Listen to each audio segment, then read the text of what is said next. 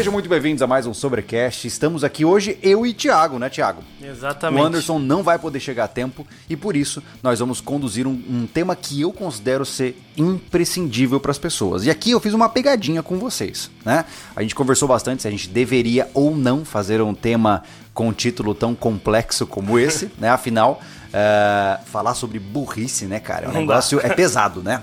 Verdade. Mas se eu colocasse no título aprendizagem e técnicas de conhecimento, ninguém ia ver essa live. Mas a verdade é que se você não desenvolver métodos de aprendizagem eficientes, você pode morrer na praia. Né? Total. Se você não souber aprender novas coisas, se você não desenvolver dentro de você o ímpeto de aprender coisas e ter metodologia para isso, você muito provavelmente vai fracassar em adquirir prosperidade financeira, em adquirir prosperidade plena da sua vida, né? Então falaremos sobre isso. Devo lembrá-los apenas ao fato de que este podcast é trazido pela nossas, pelas nossas iniciativas aqui do sobrevivencialismo, a loja CV e também a Invictus e a Palácio das Ferramentas, né? Só um minuto. O que, que foi? Eu não apertei play. Ah, tá tudo bem. Parabéns. Então tá, eu posso continuar falando aqui enquanto isso. Uh, então, lembrando para vocês que nós temos hoje três patrocinadores que estão presentes no canal, que é a Invictus, a, a vestimenta, a, a, marca de vestimentas táticas e de aventura que manda bem pra caramba. Os caras têm equipamentos muito legais, caso você não conheça. Temos também uh, a Palácio das Ferramentas, que é uma loja focada em você que quer construir uma oficina, que quer começar a entrar no mundo de construção, seja iniciante, amador ou profissional, os caras vão te atender. E agora nós temos a Real, né? que Isso. é uma baita marca aí também que negocia com você prata. Pois é, se você quiser comprar prata, os caras vendem. Desde. É, tu compra prata, você eles purificam também. é verdade. Serviço, né? Desde um grama até barras. Aí vai contigo lá, dá uma olhada no site dos caras, o link vai estar aqui na descrição, fique à vontade para conferir. E hoje vamos então falar de aprendizagem. Eu queria fazer uma pausa importante, a gente recebeu um presentinho aqui, e quando a gente ganha cerveja de presente, é. né, a gente tem que ser educado, né? Pois é. A gente ganhou do pessoal da Beer Inbox. Beer Bem alemão, inclusive, Beer. né? Beer. Aí, ó, uma cerveja que os caras fazem artesanal, eles fazem a cerveja e tem um pub em containers. Muito legal, acho que lá em São Paulo. E mandaram. E aí, o cara me mandou aqui, ó, uma cerveja lunática. E a minha é Imperial Scout. Stout, né? É Scout. isso aí. Imperial Stout. Essa aqui é uma Irish Red Ale. Então, para começar o nosso papo.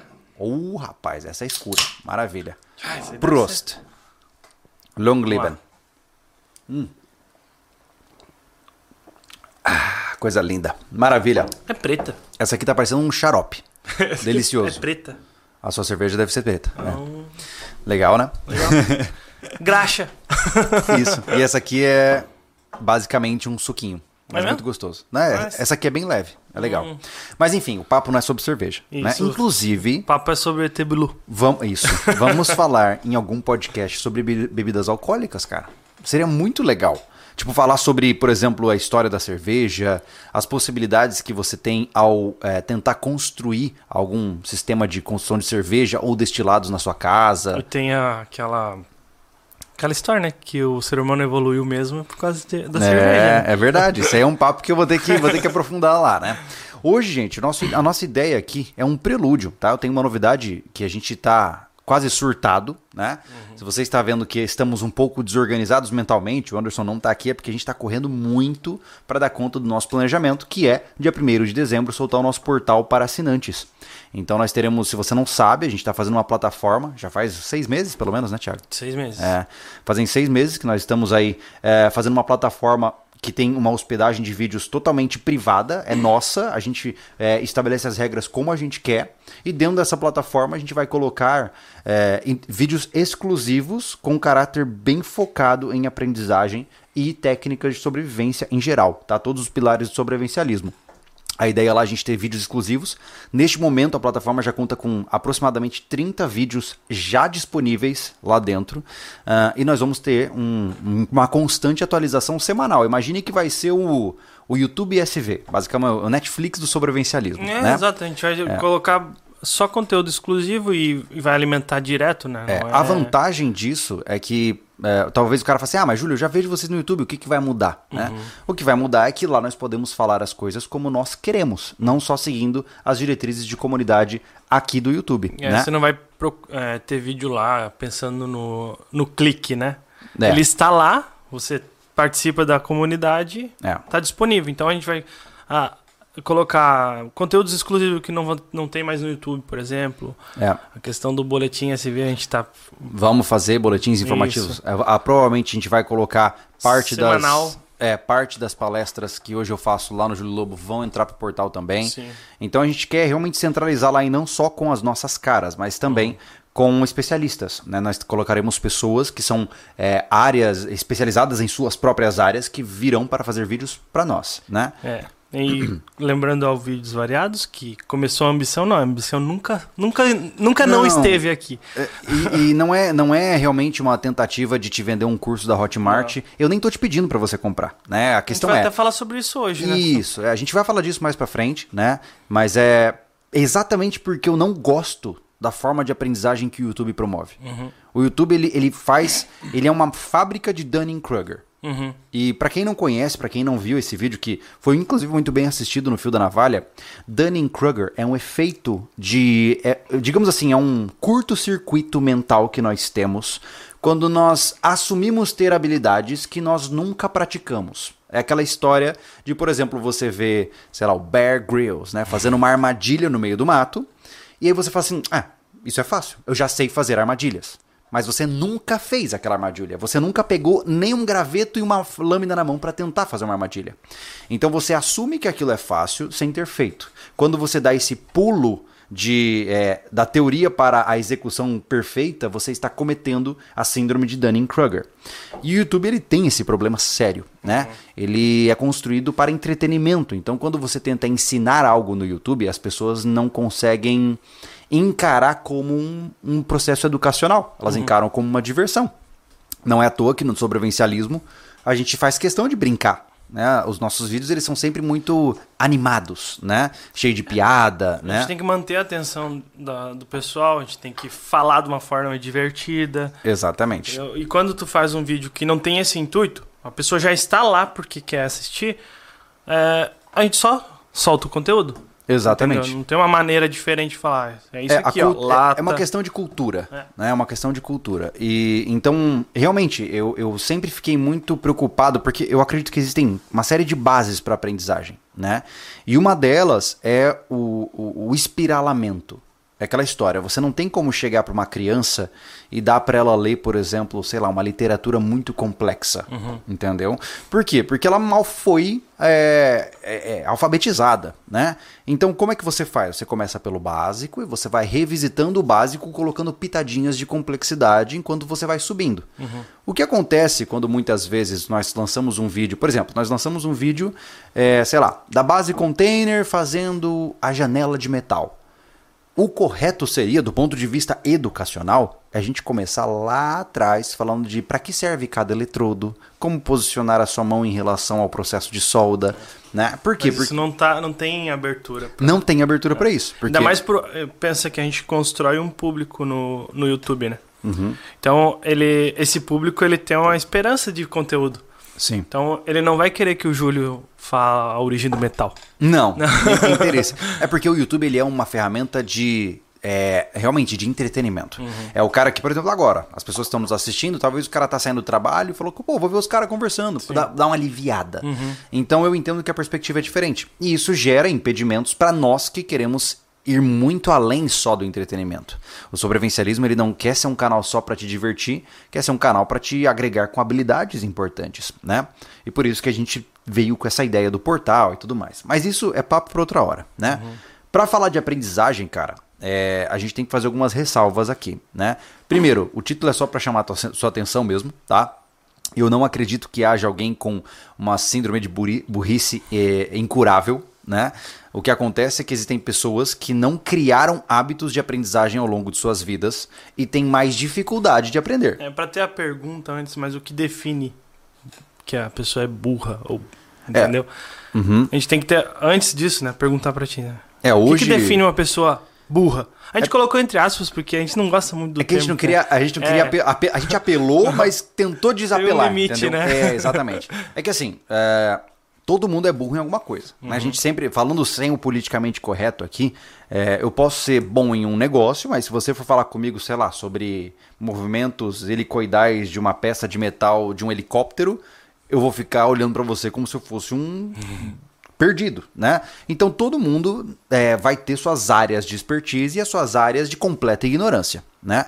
Ah, agora, no que tange a potência do motor, ou seja, a sua capacidade de você pensar, isso ainda rola uma discussão muito forte a nível acadêmico sobre como você julga a inteligência humana. Porque existe o teste de quociente intelectual, né? Existe o teste do VICE, que é feito para adultos, e o VISC, que é feito para crianças, que são testes que avaliam o seu potencial de inteligência em diferentes áreas. Por exemplo, no VICE você vai fazer, se eu não me engano, são cerca de 25 exercícios diferentes, cada exercício com uma propensão a uma inteligência diferente. Então, por exemplo, você vai ter inteligência matemática, inteligência espacial, inteligência linguística, porque é natural, é só você ver no seu dia a dia, a gente não precisa ser doutores para isso. É, cara, aqui no nosso caso, né, pô? É. Linguística é o Júlio, É, mas fala sobre número. É, é. a gente tem essa diferença. Eu tenho muita falha na parte linguística e tu tem falha na parte de matemática. Uhum. Né? Um erro de português pro Júlio dói tanto quanto um erro de matemática para mim. Isso, exatamente, exatamente. Mas o legal disso é que eu tive a oportunidade de fazer o VAIS, né? E é um. Porque, como acadêmico, a gente acaba fazendo os testes, né? E é um, é um processo muito legal. E julgar a inteligência de alguém é muito, muito difícil. Porque a gente tem que en- entender a inteligência como um, elemento específico. Só que ao mesmo tempo, mesmo você sendo. Quando você é muito inteligente em um assunto, você cria pilares que vão te fazer inteligente em outras áreas. Como é que funciona? Por que quando a gente vê a história lá de Leonardo da Vinci, por exemplo, pô, o cara sabia desde química até né? artes, né? Porque para você se tornar um indivíduo muito inteligente em várias áreas, você precisa criar pilares de sustentação para o ganho de conhecimento. Então, eh, se você aprendeu, eh, sei lá, engenharia elétrica, para você dominar aquilo e ser um bom engenheiro elétrico, você vai precisar eh, criar hábitos de estudo, você vai precisar criar hábitos de pesquisa, formas diferentes de solucionar os problemas que você está encontrando Tem que somar habilidades, né? você tem que desenvolver uma caixa de ferramentas para aprender aquilo. E assim como no mundo dos idiomas, uma vez que você dominou um idioma estrangeiro, os outros são mais fáceis. Porque você já criou o caminho. Entendeu? É, tem- e tem também a questão de ser habilidades meio parecidas. O idioma, por exemplo, tu, tu aprendeu um espanhol, um italiano, É. tá ali, a origem quase a Exatamente. mesma. Então tem isso, tu consegue somar muita coisa sobre isso, né? Sobre É. essas habilidades. A gente. é, então, assim, acho que a gente, para começar a falar de aprendizagem, a gente tem que começar a falar de memória. Porque o que mantém você com conhecimento é a sua capacidade de lembrar das coisas, né?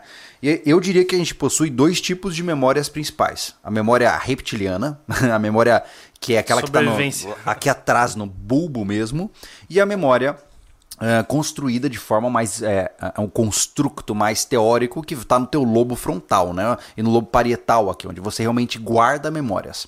E então você vai ter a parte reptiliana é aquela que vai fazer com coisas com que você não pensa mais. É que né? não morre, faz tu não morrer, basicamente é isso. É a Não, base. né? mais do que isso, é, é- são habilidades que você já introjetou tão profundamente no seu comportamento que você não pensa mais para fazê-las. Então, por exemplo, se você pega essa cerveja, você não está pensando, eu preciso pressionar aqui os meus dedos para poder levar o copo até. Não, você não está pensando isso. Isso é automatizado no seu comportamento. Mas não significa que não haja um processo por trás. Né? Tem um código de programação por trás. Né? E quem faz, ah, o objetivo, por exemplo, de, daqueles que treinam defesa, né? defesa pessoal e tudo mais, é agir sem pensar com eficiência. Sim. Né? Porque se você tiver que pensar durante uma situação de crise, você já, já perdeu. Exato. Na verdade, quando tu, tu, tu aprende a analisar a situação, né? É. Então tu sabe o que. É, xadrez. Uhum. Eu, eu, eu comparo bastante a questão do xadrez com a defesa pessoal. Hum. Porque o xadrez tu faz um movimento sabendo dos próximos cinco. É. E quando tu aprende defesa pessoal, por exemplo, tu, tu evita uma situação que tu sabe que pode acontecer com o comportamento comum das pessoas, entendeu? É verdade. Então eu comparo bastante disso. A questão, até no, numa luta de jiu-jitsu, é um xadrez, Sim. porque tu vai fazer um golpe, Mas esse, um contra-golpe. mas para você construir essas visões, você precisa de muitas horas de sedimentação, Sim. né? de, de construir esse conhecimento repetido várias e várias e várias e várias vezes, até o ponto onde você não pensa mais sobre ele. Uhum. É a mesma coisa de arma de fogo. Pegou, o cara já recarrega, ele nem sabe o que ele tá fazendo, ele só faz porque ele fez muitas vezes. Essa é a memória reptiliana. Um exemplo mais próximo da realidade de muitos é dirigir, né? Sim. É, as primeiras vezes que a gente entrou num carro, você tinha que lembrar de cada movimento, né? Hoje você entra no carro, muitas vezes faz é, exercícios muito complexos. Já para pensar, cara, você tem que controlar a embreagem ao mesmo tempo que você solta do freio, freio de mão, engata, puxa, olha para lateral, vê espaço dimensional entre os carros e tal. Se tu para pra pensar, o que tu, antes de tu aprender a dirigir, eu lembro, eu lembro de mim. Eu, tava, eu olhava o pai, por exemplo, assim, ah, ele tá fazendo isso. Como é que ele consegue apertar a embreagem com, a- com o pé esquerdo é, e, e mexer com a mão direita e ainda É. tá dirigindo com, com a mão esquerda com, no volante? Não faz sentido, é. É. muita coisa. E de repente tu tá lá fazendo, depois de do primeiro mês que tu tá dirigindo, tá É. fazendo. Então, no que tange às habilidades práticas, é, o nosso objetivo é construir uma, uma memória quase que reptiliana mesmo. né? Uma memória sedimentada. Pô, você não precisa lembrar como se usa um machado para cortar lenha. Você só pega e faz, né? Por quê? Porque gasta menos energia, né? Uma vez que você já solucionou aquele problema. Fora da memória rep- reptiliana, você vai ter as memórias de curto, médio e longo prazo, né? Qual é o problema hoje, na minha concepção, com o ensino tradicional, e muita gente sabe que eu sou um crítico forte eh, do ensino tradicional, porque ele te incentiva a criar memórias de curto ou no máximo médio prazo. Que é o seguinte: você vai estudar aquele conteúdo para passar em uma prova. Isso uma vez que você passou da prova, aquele conteúdo ele é descartado. Tu não utiliza mais. Por E por isso que, que a gente, vamos falar mais a linguagem comum, é a decoreba. É, Porque tu só decora pra prova e esquece. Uhum. Joga fora. É que existe uma má concepção sobre a nossa memória, achando que tudo que você aprende você não desaprende mais, né? Nossa memória, ela nem de perto é um disco rígido. Uma vez que você gravou, tá lá pra sempre. Aquilo que eu falei, inclusive, no vídeo sobre portais de memória. Ah, as memórias que você tem da sua infância, que você tem certeza de que aconteceu daquela forma como você lembra, não aconteceram daquela forma. Elas são uma recriação com vários detalhes diferentes que foram se acumulando com, a- com o passar do tempo. E algumas vezes é comum você ter memórias que não aconteceram. É. Porque você vai mutando tanto as situações a um ponto que você já nem sabe mais como é que elas são. Tu lembra, ah, eu tava lá conversando com o Júlio, a TV tá ligada. É. Mas a TV nem tava ali no É, local. você tava num campo. então, assim, isso pode acontecer, né? Por isso que eu reforço tanto as pessoas que elas guardem registros visuais e auditivos seu- das suas vidas, né? É, porque, por exemplo, eu já não tenho memórias muito claras de como era quando eu morava na casa anterior. Eu entro lá na Família Lobo e eu vejo tudo do É. jeito que era. Eu, eu gosto que a, a minha mãe, que ela deve estar aqui no chat, ela fala, ela pega as, as fotos, ela acha legal na internet. Nossa mesmo, que a gente posta, que seja. Uhum. Não que a gente manda pra ela. Aham. Ela pega, acha bonita, ela seleciona e vai no local pra imprimir as fotos. Isso é legal. Então ela tá lá sempre com as fotinhas. É a melhor coisa que tem, cara. Quando tu vê assim uma foto, olha, eu mandei essa foto pra mãe, ou a minha foto tava no Instagram e tá lá no, Que no- legal. no porta-retrato. Isso é legal, isso é é legal. então, assim, é, entendendo que nossa memória ela é, na verdade, uma amálgama, né? O seu cérebro nada mais é do que uma geleia solta, né? Então, naturalmente, é, você vai ter flutuações de memória. Então, uma vez que você aprende algo com a finalidade de passar em um teste, o seu cérebro ele não é burro nesse sentido. O que, que ele vai fazer? Ele vai reter aquela informação para executar uma tarefa e depois aquela informação é descartada. Afinal, o seu cérebro não tem tanto espaço disponível assim. Então, sempre que você cumpriu a função de uma habilidade que você sabe que não fará novamente, você exclui ela da sua existência. Então, eu, eu, eu acredito que o sistema educacional ele é muito defasado em vários aspectos. E o principal é o fato de que ele não tem interesse em facilitar a aprendizagem, ele tem interesse em gerar conformidade social. Isso é interessante entender. Né? Gente, é, eu posso estar equivocado em alguns aspectos aqui, me corrijam no chat caso vocês veem que eu estou falando bobeira.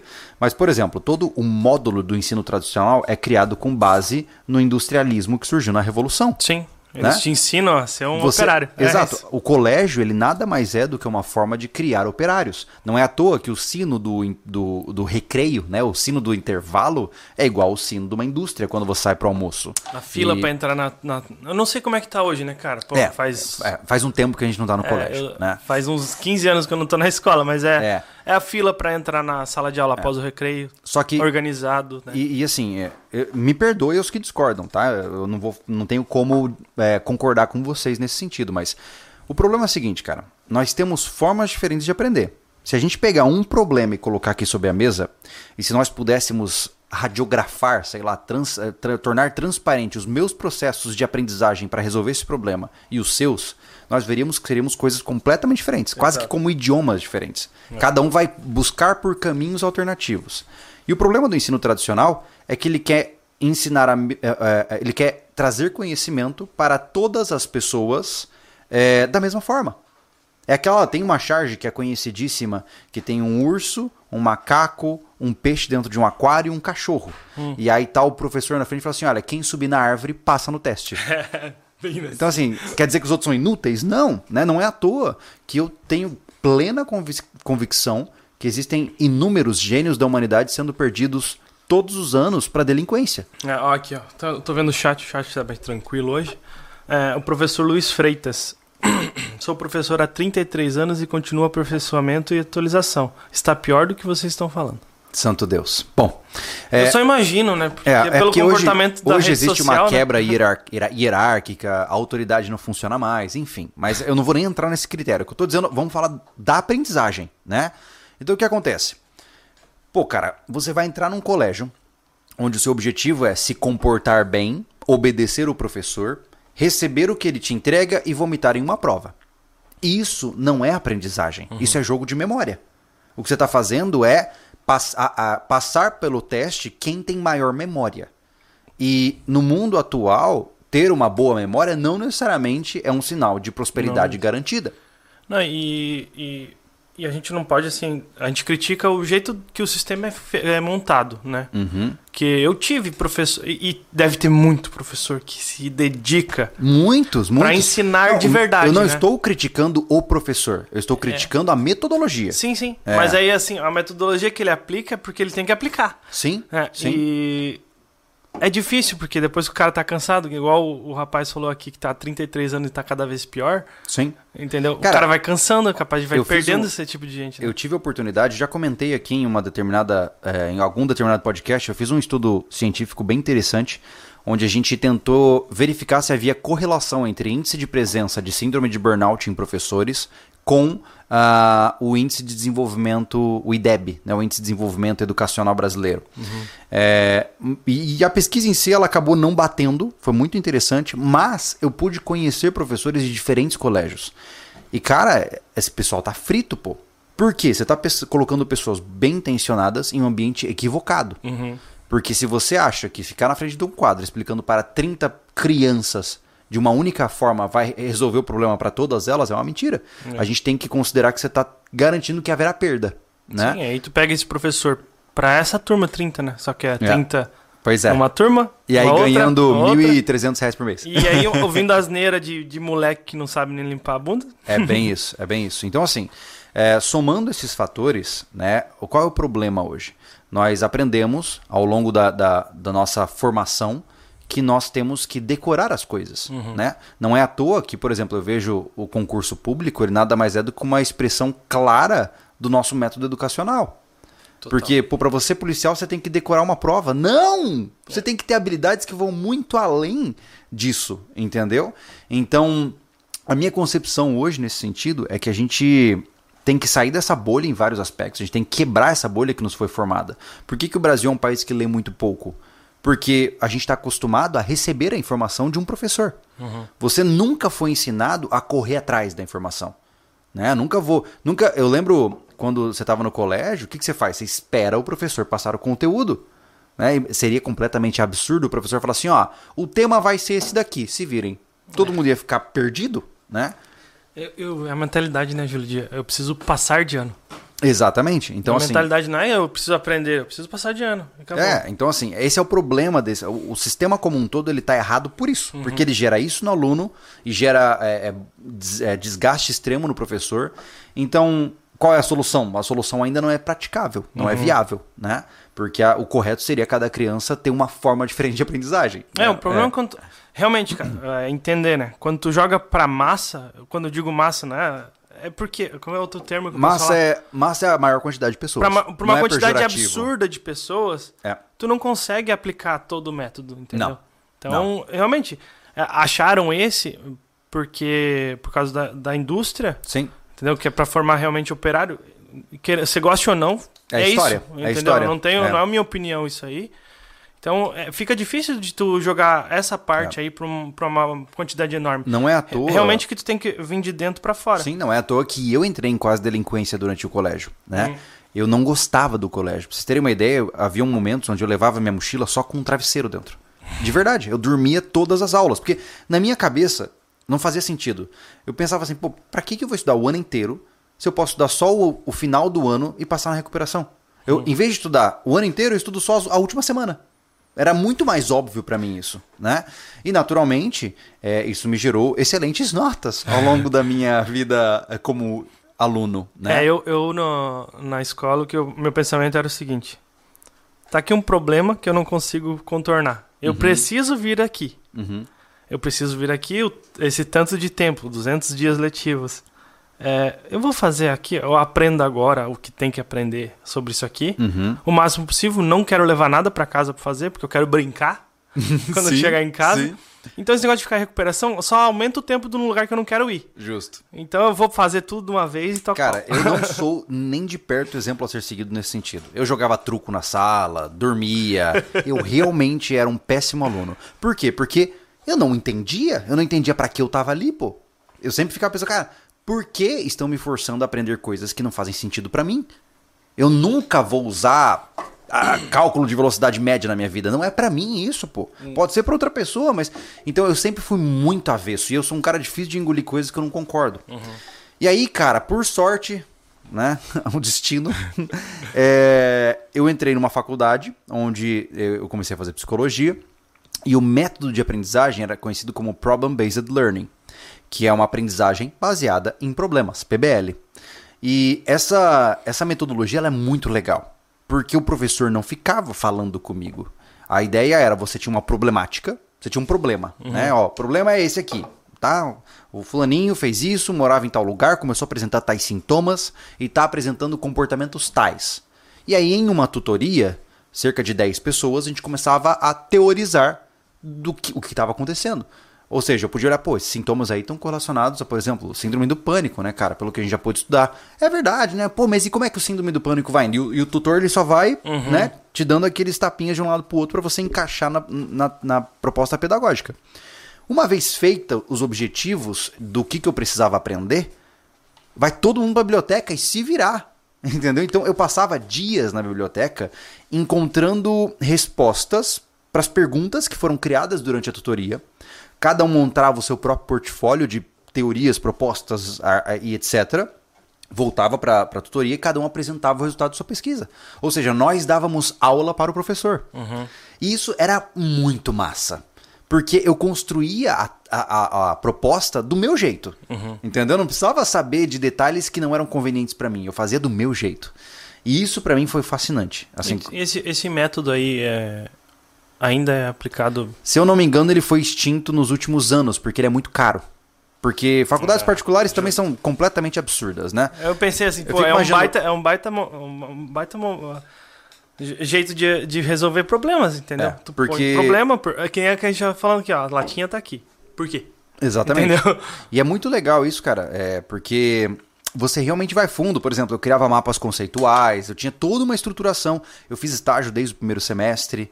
É, foi muito legal. E esse- isso vinha da, da época da Universidade de Desenvolvimento da Região do Pantanal, que é a Uniderp, né? Que era uma, bo- uma bela faculdade lá na época. Só que aí, naturalmente, veio a massificação, a corporativização do, do ensino superior, é, porque hoje em dia 90% mais, quem sabe? Eu não tenho essa estatística em mãos, mas é grande parte das pessoas faz uma faculdade buscando um certificado e não necessariamente buscando uma profissão, né? Então, é, infelizmente, o PBL permitiu uma única turma de 30 pessoas para funcionar. Né? Enquanto é, se você colocasse, por exemplo, o método tradicional, você tinha três turmas ao mesmo tempo de 50 pessoas. Tá. E aí, naturalmente, foi. Eu acho que já foi extinto. Eu soube que a última turma se formou recentemente, inclusive. Então, é, uma pena, né? É o que, o que acontece, esse tipo de coisa que a gente tá. É uma problemática. em- em- Impuseram a nós isso, esse tipo de sistema de, de aprendizado. E o que a gente sempre fala aqui no canal, né? É de dentro para fora. É. É, cria uma curiosidade ativa, né? É, o problema Pra- principal Pra aprender algo novo, né? é que os sistemas de hoje, eles criam dois tipos de indivíduos. Os ah, doutrinados e os delinquentes. Você não tem um terceiro. Qu- Quais são a diferença entre esses dois? O doutrinado é aquele que aceitou o sistema e joga o jogo como tem que ser jogado. Isso significa que ele é inferior? Não.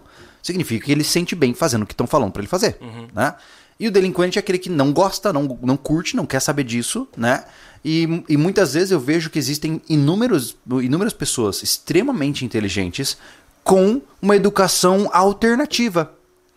Um cara, o próprio letra J, né? O Leandro. Pô, o cara é inteligentíssimo, cara. E ele não É. fez uma faculdade, ele não tem uma certificação. E ele faz coisas que são É incrível. complexas. É, Se ele fosse é. engenheiro eletricista formado, ele, ele tinha sido expulso, acho. Da... Eu, acho que ele não, não pode passar Se nem na algum- porta. É, se tem algum, alguma associação relacionada a isso, ele ia ser expulso. É verdade, certeza. é verdade. Mas Olha aqui, o Gabriel Souza falou, não, Júlio, a maioria do- hoje das faculdades de medicina são 100% PBL. Ah, sim, medicina sim. É. Mas a diferença é que a medicina, especialmente em ensino particular, ela tem um amparo financeiro muito maior. Então, então se aplica mesmo em, em determinadas eh, áreas, né? É, na, na medicina, porque assim, pensa comigo, a diferença é que se você quer manter o PBL na medicina, você levanta o valor, entendeu? Eu lembro na época, isso eu tô te dizendo em 2000 e 2010, 2008, 2009, por aí, nessa faixa. Ah, o curso particular de medicina na época era 3.500 reais por mês. Em 2009, né? Então justifica uma metodologia. Agora de psicologia era 1.200. então não justificava financeiramente para a faculdade. Ó, o né? pessoal tá perguntando aqui sobre o Anderson. Gente, explicar pra eles o que aconteceu, né? Ah, geralmente o, o, o episódio container ele dura uns três dias com o Anderson É. tocando. A gente sugou o Anderson ao máximo É. e ele ontem fez um, hoje fez outro. É. Entendeu? É porque- E, é, tá muito corrido por conta da questão do portal que a gente É, tá fazendo. A gente vai então- lançar o portal e o Anderson também vai se ausentar durante uma semana agora em dezembro. E nós não queremos falhar com o compromisso dos episódios para vocês. Então a gente está tendo que adiantar alguns episódios para garantir que durante a ausência dele vocês continuem Sim. tendo os episódios. Só que a Então gente é- tá numa pegada absurda. Ah, eu tá? acho que tá em carne viva, meu. É, a gente passou o dia pintando, pintando o container inteiro em cima, cara. Um sol ferrado. E aí, naturalmente, a gente tá cansado, de verdade mesmo. Mas isso não significa que a gente não pode continuar aqui conversando com vocês. O Anderson foi descansar, mas. é porque ele toca é, direto, né? Ele é o Então, cara que, que tá na frente do É. negócio. né? Então, naturalmente, ele acaba se a gente desgastando suga mais. mais um pouco. Exatamente, exatamente. Mas, voltando ao ponto, né? Então, entendemos o cenário geral. A gente falou sobre é, memória, falamos sobre o sistema tradicional de hoje em dia, e agora chega o próximo ponto, que é a realidade em que vivemos. Foi-se o tempo onde você, eu vou, quando eu crescer, eu vou ser tal coisa. Foi-se. Verdade. Esse tempo não existe mais. Ai, quando eu crescer eu vou ser médico, eu vou ser advogado. Cara, eu, eu sou psicólogo, instrutor de tiro, youtuber. Você não, não pode mais ser só um único rótulo, né? É verdade. Porque senão você tá, com exceção de algumas áreas extremamente estáveis, como a própria medicina, né? Sempre vão precisar de médicos, né? Agora, se você for qualquer outra coisa aí, cara, você provavelmente não vai conseguir ter um único rótulo na sua vida, né? E isso é, é exige uma mudança de mindset. Porque um certificado não significa que você sabe. Eu não recomendaria. A minha turma teve acho que 32 formandos. Eu recomendo uns dois ou três daquela turma. O resto tava lá só de passagem. Tava Mesmo lá só com- pra ganhar o certificado. Mesmo, vamos falar assim, mesmo com um método que Cara- a, gente, a gente chegou à conclusão que é interessante. Sim. Aí- Mesmo, mesmo. Cara, aquela, a questão é a seguinte, cara. É, você pode empurrar com a barriga qualquer coisa da sua vida. Qualquer coisa. Eu, quando estive na faculdade, eu me dediquei, meu Deus, 800%. Ao longo de cinco anos, com esse, eu, eu posso estar equivocado, eu sempre, eu sempre vario os números aí, se eu já falei em outro podcast. Mas se eu não me engano, a minha média ao longo de cinco anos, somando todas as minhas provas, foi 9,2. Por- Caramba. É, porque teve uma que eu não fiz porque eu fui no show de metal. Mas foi justificado. Por quê? Porque eu tava fazendo de verdade a parada. Sabe? Eu tava mergulhado no negócio. E até hoje eu gosto disso. Eu, eu sou apaixonado pelo assunto, né? Então, hoje existe essa cultura de concurso público, né? É, eu não quero soar pejorativo, tá, gente? Mas eu preciso falar o que eu penso, tá? É, por exemplo, a, a, a, a, forma cultural dos Estados Unidos, quem faz concurso público nos Estados Unidos são os que não deram certo. Hum, Sabia que quando o cara faz um concurso pra trabalhar no estado, ele é visto como, ah, aquele é, ali não. Funcionário público é, É. o, vamos falar, o falido. Isso, é o falar. cara que não deu certo em nada e foi virar funcionário público. É, né? é, é um problema quando tu é sinônimo de sucesso ser funcionário público. É porque é Para uma- pra pensar, não, não faz muito sentido. eu entendo né? os argumentos. eu- mais uma vez, eu não penso menos de quem faz isso. Não, não, Mas é. pra mim é insano. Né, Esclarecendo, não é porque você é funcionário público que você, Você é não tem fracassado. capacidade. Não, Não, não, é não, isso. é. Mas assim, num sistema em que é, ter sucesso é ser funcionário público, tá errado, cara. tá errado, porque tá errado. Você, você vai estar ali com dinheiro público. Sim. Entende? Não vai ter uma. Não tem como crescer, fazer um. Não, e não só isso. Uma alavancagem, Cara, quantas pessoas passaram em concursos públicos há 5, 10 anos atrás com um belo de um salário e aquele salário nunca foi ajustado. E hoje o cara tá na pindaíba. Exato, tem um monte assim. Por quê? Porque a suposta segurança vendida não existe. Não. A estabilidade existe. não existe, né? A estabilidade existe dentro de um caixão. Exatamente. Exato. É. Esquece esse, esse Mais pensamento. né? Porque tecnicamente. né, você vai- Fisicamente é, não, né? É, isso, isso. É, tá, obrigado. Beleza, Giba. Mas enfim, é, então assim, eu, eu, eu particularmente advogo que nós temos que ser extremamente adaptáveis e moldáveis. Então eu não me prendo a nenhum sistema que seja engessado demais. Né? Então eu, eu me dei bem, por exemplo, no YouTube, por mais engraçado que seja isso, porque eu tenho a mente mais difusa possível. Por exemplo, hoje de manhã eu tava vendo como fazer encaixes de madeira dentro da técnica artesã japonesa. O que que isso tem a ver com a minha vida? Nada, mas eu tô aprendendo. Né? Ou seja, eu, eu tenho formas de percepção muito flutuantes. Eu nunca funcionaria numa repartição pública. Eu ia me matar, cara. É, o cara definha, né? Exatamente. Então, eu, eu aprendi essa palavra recentemente, eu acho que ela é legal. Ah, com os tempos atuais de instabilidade que temos, por exemplo, com essas questões de desvalorização da moeda, com desemprego, com todos esses fenômenos pós-pandemia, né? A gente se vira uma situação, cara, onde nós temos que ser polímatas. Ou seja, indivíduos hábeis em várias áreas. Se você é hábil em uma única área, você está com uma restrição muito grande, o seu risco é muito alto. Porque se aquela área deixar de ser rentável para você, o que, que você vai fazer? Né? É aquele cara, por exemplo, o cara é afinador de piano. Tá ferrado, cara. É. Quantos pianos existem? Entendeu? Então, é, é extremamente importante que você abra o leque de habilidades para que você possa ficar mais preparado. É, o objetivo é diferente, mas se torna cíclico, né? Porque a gente falou, É. é, antigamente, o cara que era o pensador, era o médico, muito antigamente. Mas o objetivo era diferente, o sistema era diferente. Totalmente. Aí depois começou, começou essa parte de eu quero ser psicólogo, eu quero ser professor, eu quero ser Uhum. jogador de futebol. E aí você conseguia estar engessado nisso. Hoje, com essa flutuação financeira que tá imensa, tu não É. consegue. Tu se forma engenheiro e tu, tu se vê. é, Vendendo hot dog. Fazendo Uber, É. entendeu? Não É. é. que é problema isso, mas é Não. porque tu não tá na tua profissão que tu for, Cara, formou. Eu devo deixar claro aqui: É. não existe trabalho que não seja nobre. Exato. Tá? Se é trabalho, Uhum. é enobrecedor. Né? Então, ah, aqueles que advogam que, é, não sei o quê, então, pô, aí ó, você vai virar um fracassado vendendo, sei lá, refrigerante na praia. Esse cara é um Não, retardado. Não, não, esse é um retardado. Ele é um mau caráter, Total. né? Não existe trabalho que não seja nobre. Se o seu trabalho Você é fracassado quando você precisa roubar. é, aí, aí você, É isso. aí você é, foi rejeitado, É. basicamente. Esse é né? o fracasso. É. Mas enfim, então entendendo essa realidade em que vivemos, como é que a gente pode aprender? Né? Porque muitas pessoas hoje, talvez muitas das que estão nos vendo neste momento e nos ouvindo, elas vêm desse sistema, desse fruto de sistema que é bastante engessado.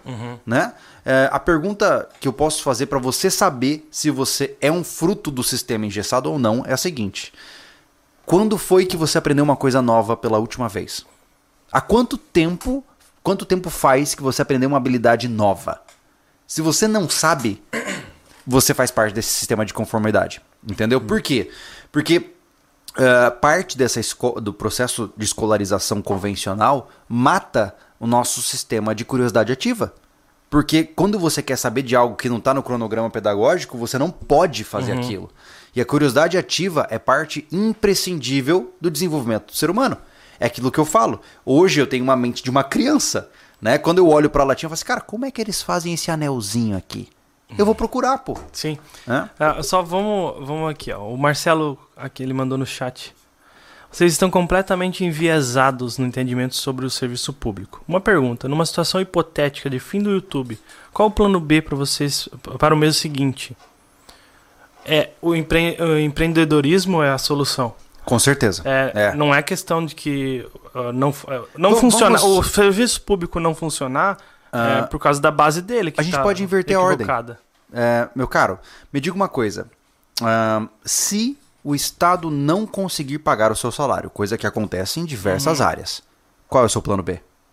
Ou seja, é, estamos no mesmo patamar. E sim, é óbvio que eu estou enviesado porque eu vivo a vida completamente longe disso. Uhum. Mas entenda que cada área de atuação tem a sua dificuldade, né? Eu vivo na volatilidade o YouTube hoje é o meu meio de vida? É. Amanhã, se não for, meu irmão, eu posso estar até carpindo lote aqui em é. volta. Né? Porque eu adquiri ao longo da minha jornada muitas habilidades que são todas monetizáveis. É, aquele negócio, se você. Deixando bem baixo assim.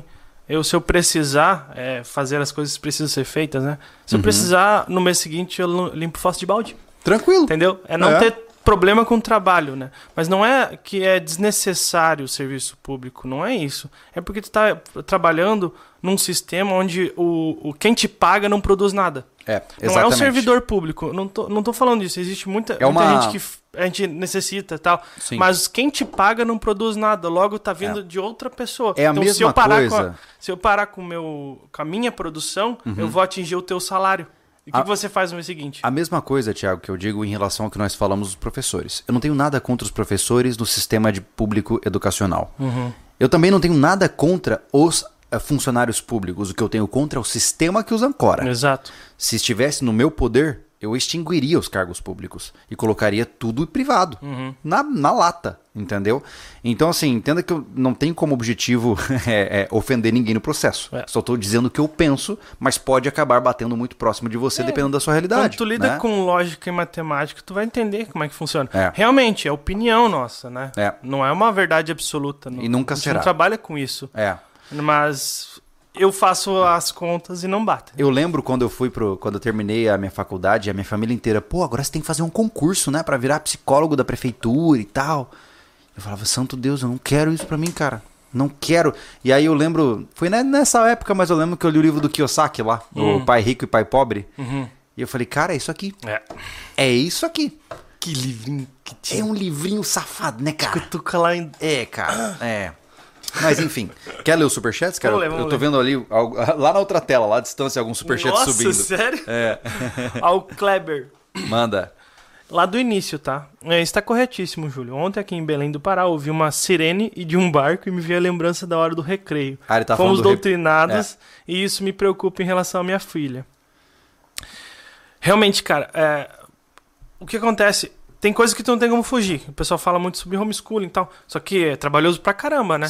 cara, é então, é terrível. Ah, o Júlio fala muito disso. Eu tenho que liberar minha filha para esse sistema.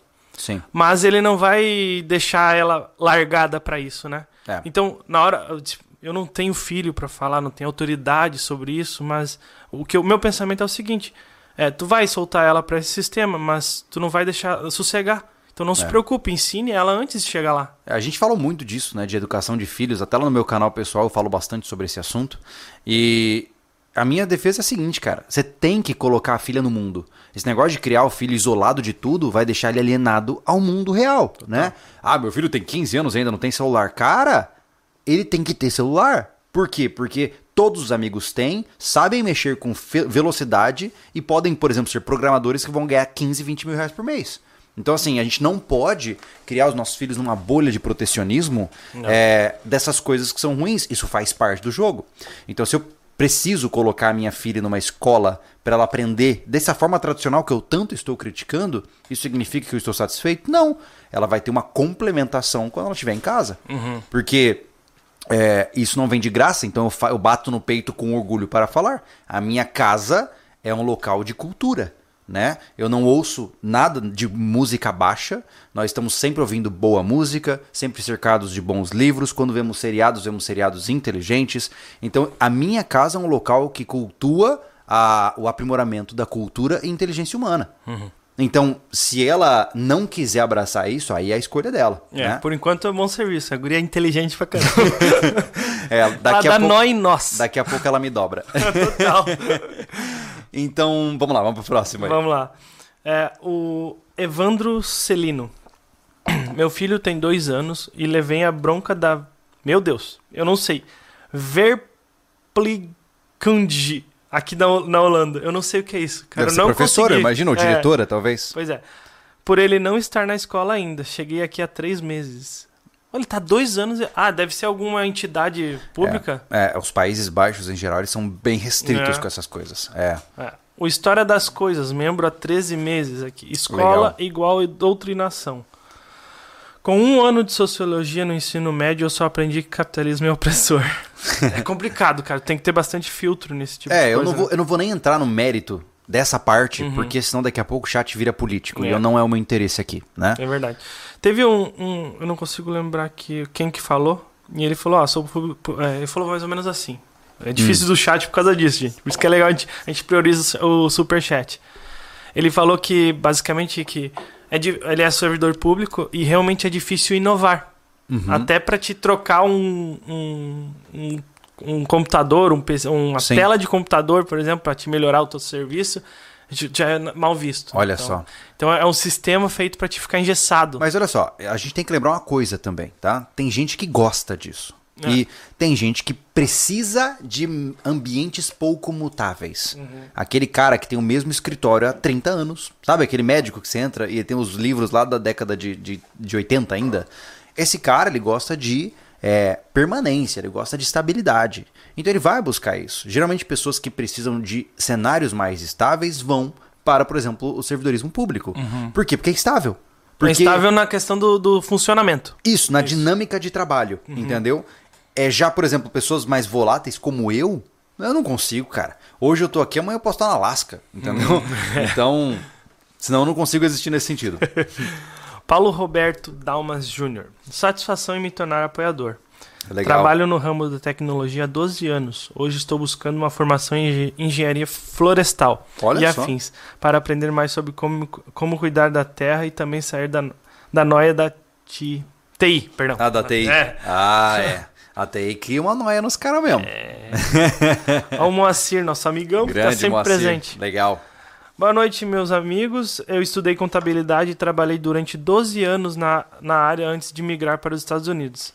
Há 23 anos atrás. E comecei a trabalhar com construção civil, onde eu me realizei completamente. É, Legal. É, o Gregório, é, é- acho que é questão de pintura. é lá, ele, né? tem uma empresa de pintura nos É. Estados Unidos. É. Nossa, né? Então você olha que interessante, o cara é formado em contabilidade, trabalhou na área, mas se achou pintando, pô, Exato. né?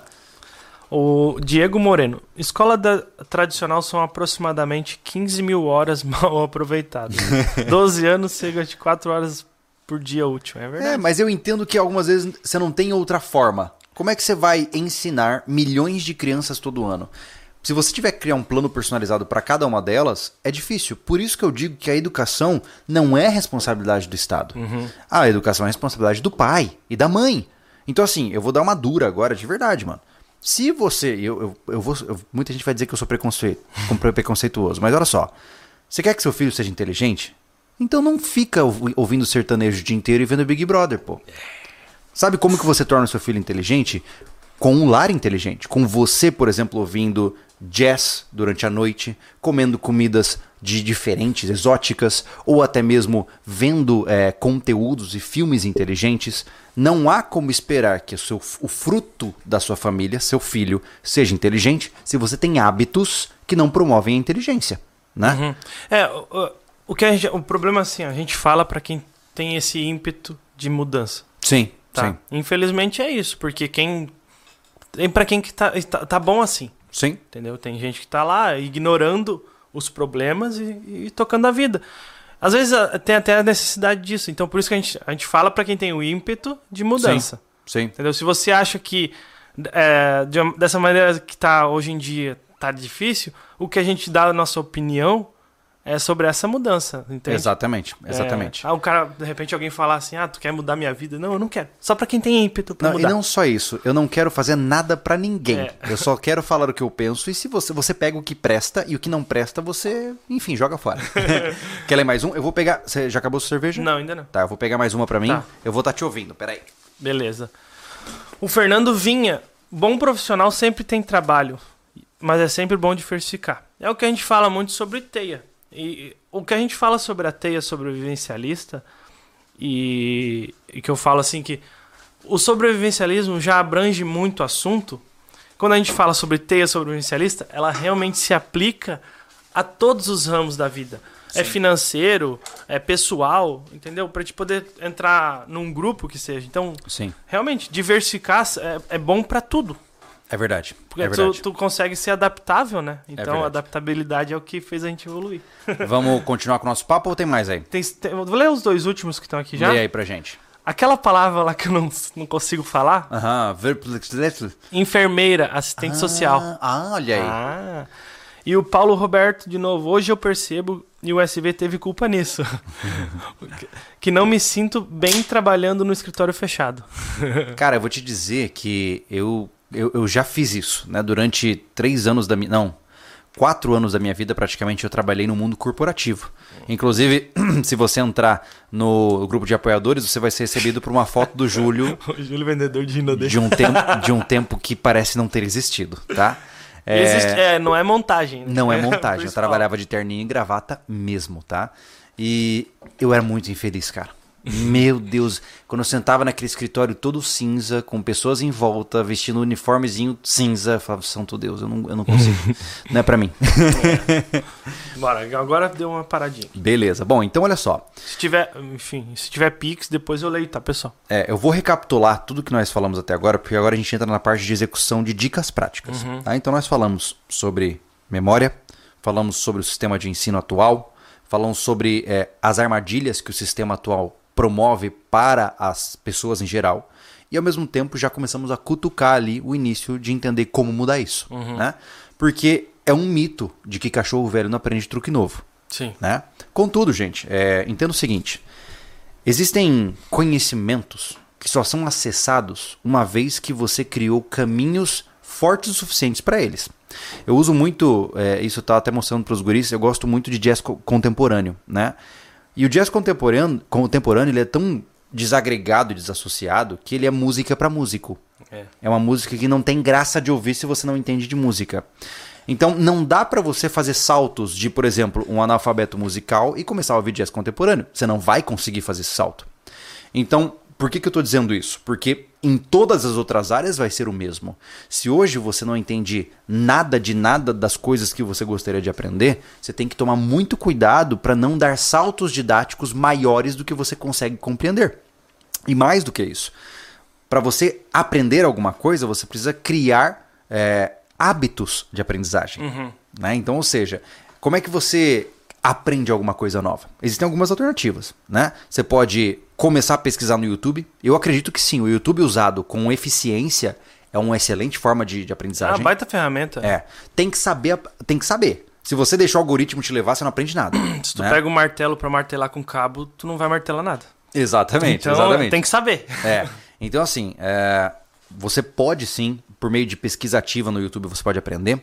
Você pode aprender por cursos, né? Você pode aprender é, de por amigos próximos que vão te tra trazendo habilidades. E cada pessoa tem um padrão diferente de preferência. Por exemplo, eu conheço pessoas que aprendem muito bem lendo livros. Uhum. E aí você coloca um vídeo e o cara fica viajando.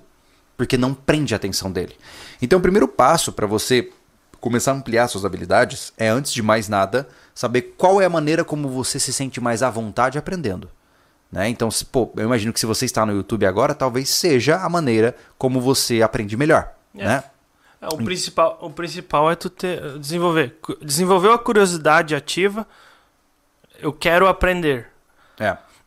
Tu vai ter que. No, no, primeiro, no primeiro momento é bastante assim, tu vai ter que experimentar muitas coisas, né, Júlio? É o problema é que acaba virando meio filosófico, né, cara? Porque hum. assim, é, por exemplo, eu, eu tenho uma gincana mental que eu sempre faço comigo que é quando eu tô no momento onde eu tô esperando numa clínica, né? Sei lá, uhum. tô parado, esperando alguma coisa.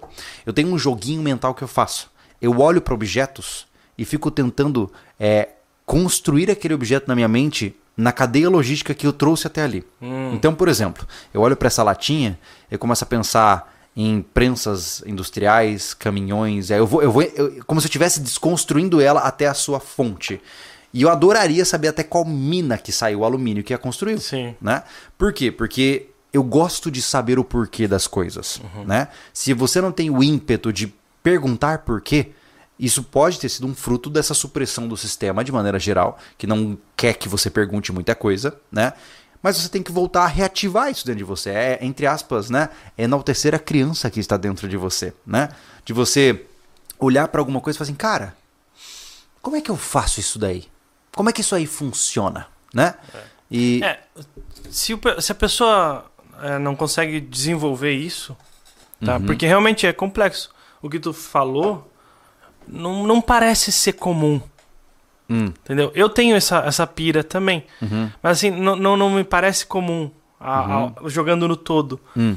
Mas no mínimo, então, é pela necessidade. Aprenda pela necessidade, inicialmente. Boa, ótimo, é, ótima puxada. É isso. É, porque aquela história, né? O cara aprender a trocar a resistência do chuveiro, economiza com um cara que ia lá trocar a Exato, né? né? Ou, por exemplo, é, é aquele negócio.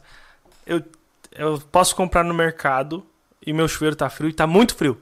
Sim. Tá, tá com, a, com a resistência queimada e tá muito frio. Uhum.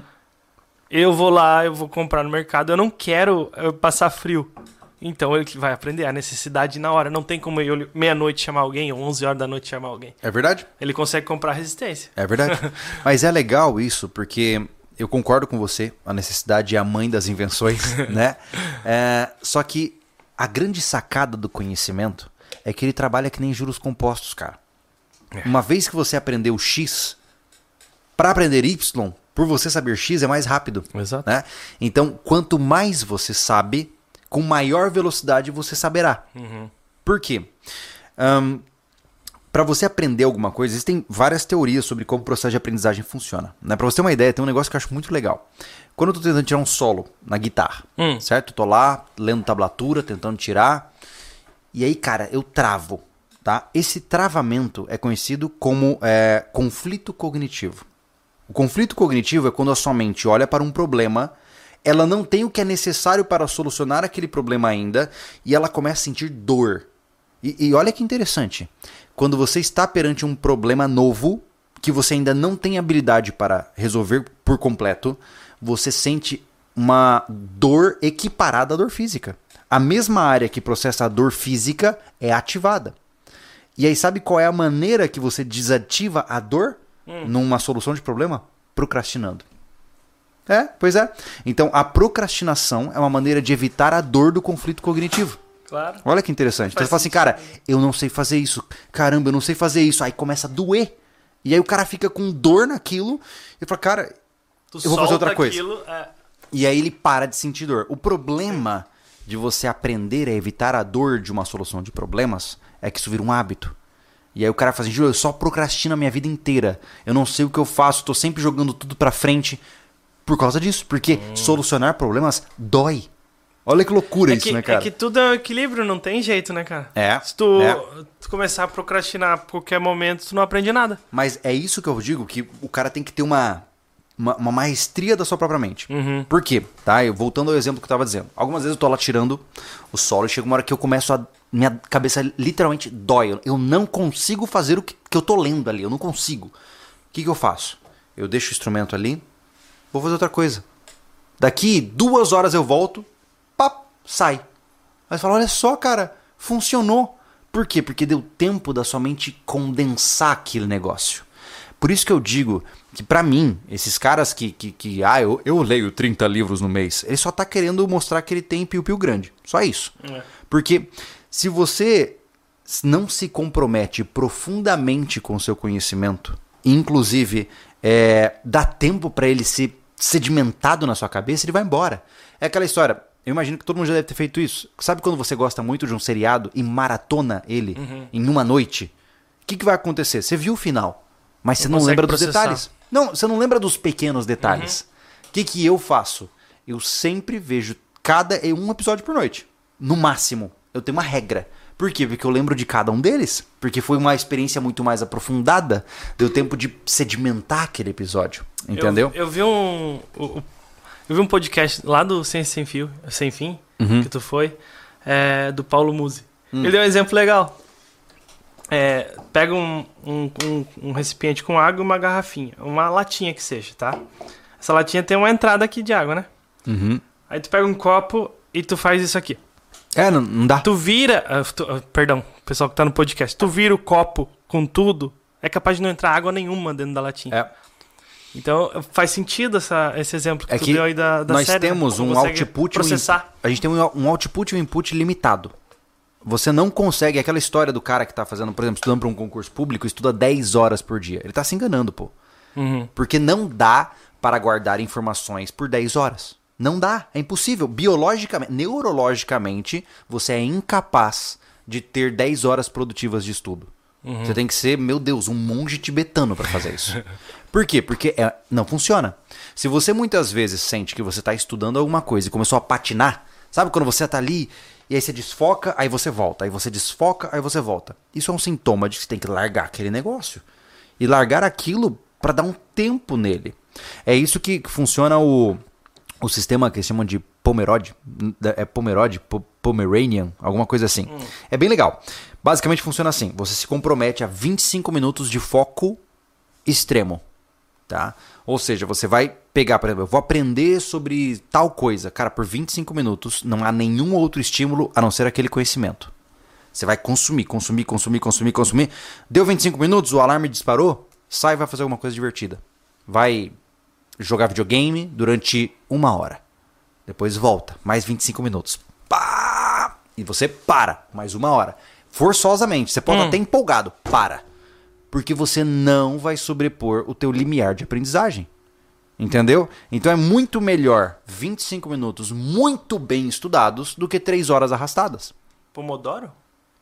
Pom- eu não vou lembrar agora. Ah, então, Pomodoro, é monte de isso? pedindo Pomodoro. Deve ser Pomodoro, É. é. Então, essa que é a grande sacada. Você pode. É Pomodoro, isso É. mesmo.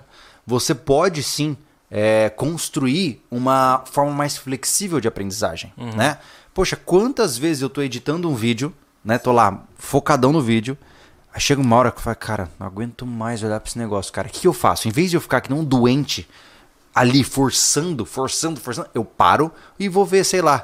é, O Júlio, o Júlio quando tá editando coisa muito pesada, quando, quando tem muito arquivo, né, Uhum. e ele tá cansado, ele tá lá por três horas editando, ele sai e vai cuidar da horta. É bem isso mesmo. É, é. Porque é, é, são quebras muito rápidas de você muda o ambiente sua cabeça descansa. Você consegue sedimentar aquilo que você está tentando fazer. Então, o que a Kellen falou aqui, ó. Ah. É, que a Kellen fez ah, adestramento, né? Uhum. Cães só treinam ou são, são adestrados por no máximo 20 minutos por vez. Por mais que isso eles não absorvem nada. Olha só. Então é, é uma coisa mais do, ser, do, do mamífero, de repente. Talvez seja, né? Mas assim, é, a gente tem que sempre tomar muito cuidado para não ficar se enganando. É a tal da ilusão da competência de aprendizagem.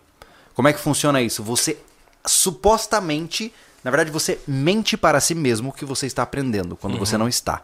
É aquela coisa, o cara vai para a aula da faculdade, né? Ele tá sentado, ele tá vendo o professor falar, ele não tá ali. Mas ele finge que tá.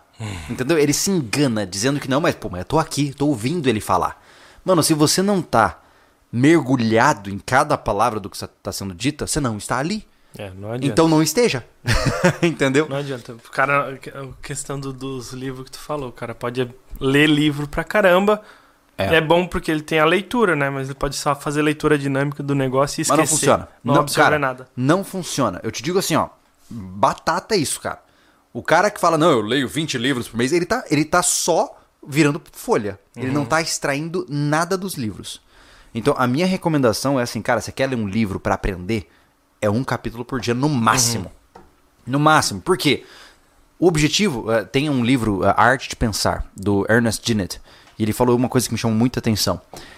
O bom pensador, a forma certa de você aprender a pensar sobre as coisas é a seguinte: você está lendo o seu livro, você leu três parágrafos, você para e pensa assim: o que, que isso significa, cara? E aí você começa. Pô, significa isso, pá, é, é verdade. Você vai processando o que você leu. Terminou? Você fecha um pouquinho. Vamos lá. É, eu faço. E assim vai eu indo. faço isso é É. questão. Eu, eu consumo é audiolivro, né? Uhum.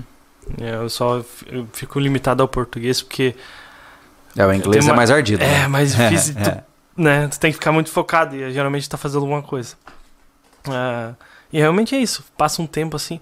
Ou o cara falou que seja. Tem um tempo de uma frase que ele falou. Pauso. E disse, cara. Mas é por essas e outras que eu advogo que livro, livro não riscado é livro não lido. né? Meus livros são todos rabiscados, com folha marcada, porque realmente eu, eu preciso devorar aquilo ali. Então eu preciso interagir com aquele livro. Aquela coisa do livro limpinho, bonitinho na estante é só pra foto. É.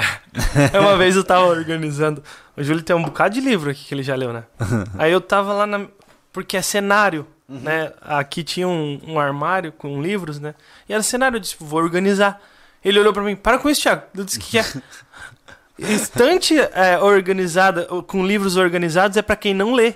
É, E, Sabe tipo, aquele- sempre ficou bagunçado. Sabe aqueles consultórios de advogados médicos que você entra e tem aquela estante com aquela, aqueles livros lindos, assim, ó, com escritas douradas? Ele nunca abriu. Eu te garanto, cara. Você não tava ali, mano. Se ele usasse aquilo com frequência, não tava ali. Ia estar jogado na cama dele, provavelmente. Entendeu? Mas então, assim, é, o primeiro passo para você adquirir novas habilidades é você, primeiramente, se perguntar é, o porquê das coisas, né? Então, saia daquela métrica engessada de esperar um professor te falar.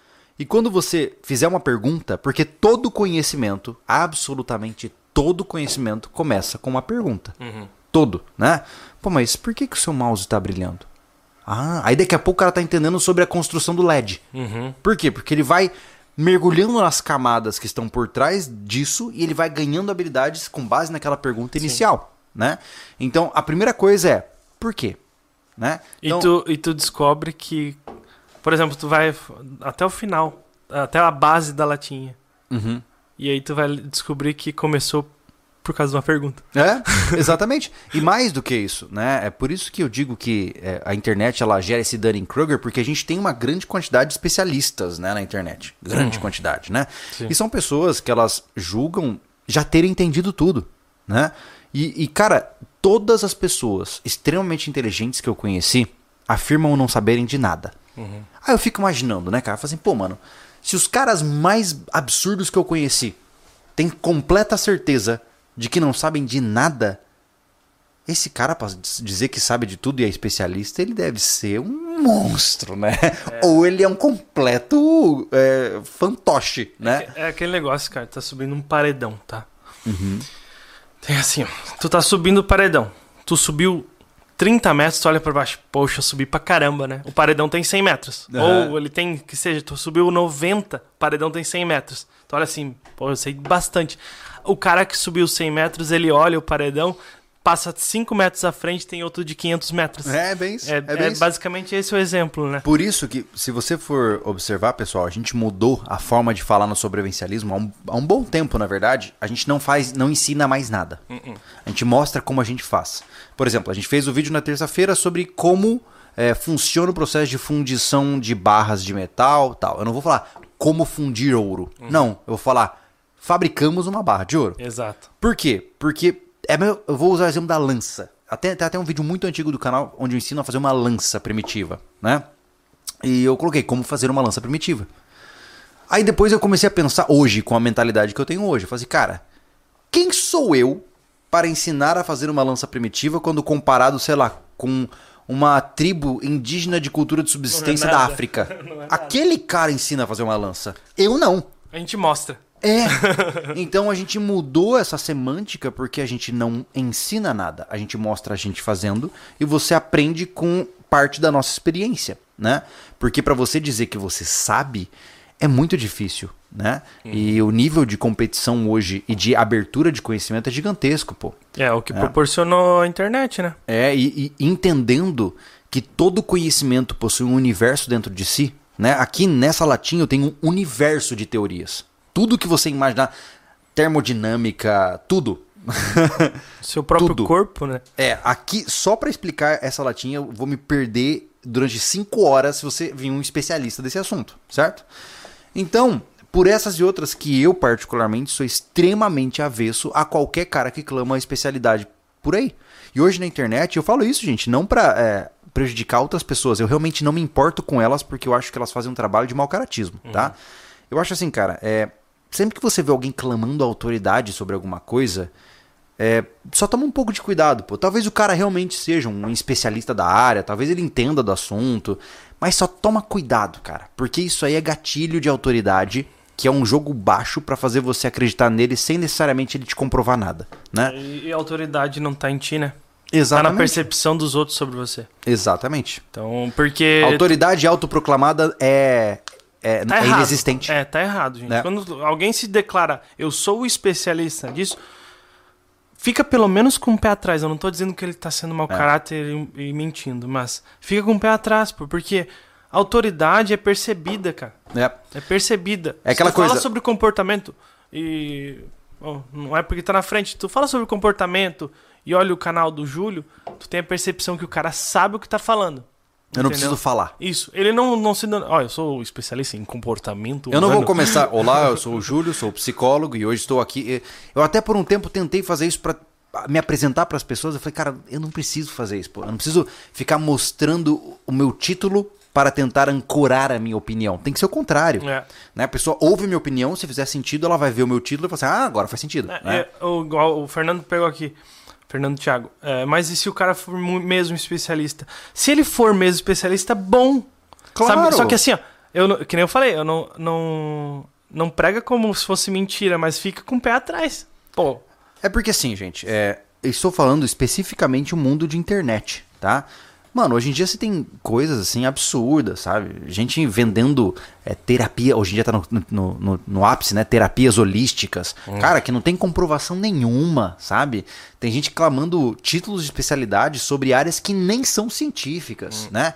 Então só toma cuidado, porque quem vai ser lesado nessa história é você. Que vai gastar teu dinheiro muitas vezes com um cara que não tem base nenhuma pro que ele tá falando, né? é o grande problema que a gente tem sobre esses gatilhos mentais. A gente não é contra, porque você falar publicamente tem que usar gatilhos mentais, Sim. né, Júlio? É uma. Tu, tu, tu aprende marketing, tu aprende gatilhos mentais. Existe. O problema é usar isso com mau caratismo. Eu vou te mostrar Deu duas pra formas diferentes. mentira. Duas formas diferentes, tá? Eu vou fazer a, a forma errada primeiro, tá? É a seguinte. Cara, presta atenção, eu tenho uma coisa muito importante pra te dizer. E eu vou ser bem honesto, tá? Eu não gosto de mentir, você me conhece, tá? Sou formado em psicologia, eu entendo de comportamento.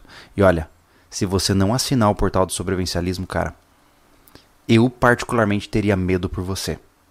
Eu realmente acho que você não vai estar a par do que vai acontecer. Ou seja, percebe? Eu tô clamando autoridade, eu tô chamando você pra perto, eu tô te colocando medo caso você não faça aquela compra. Ou seja, eu tô criando uma série de gatilhos pra você falar assim, nossa, então quer dizer que eu tenho que comprar esse negócio mesmo, né? É. E a forma certa, ética, seria a seguinte.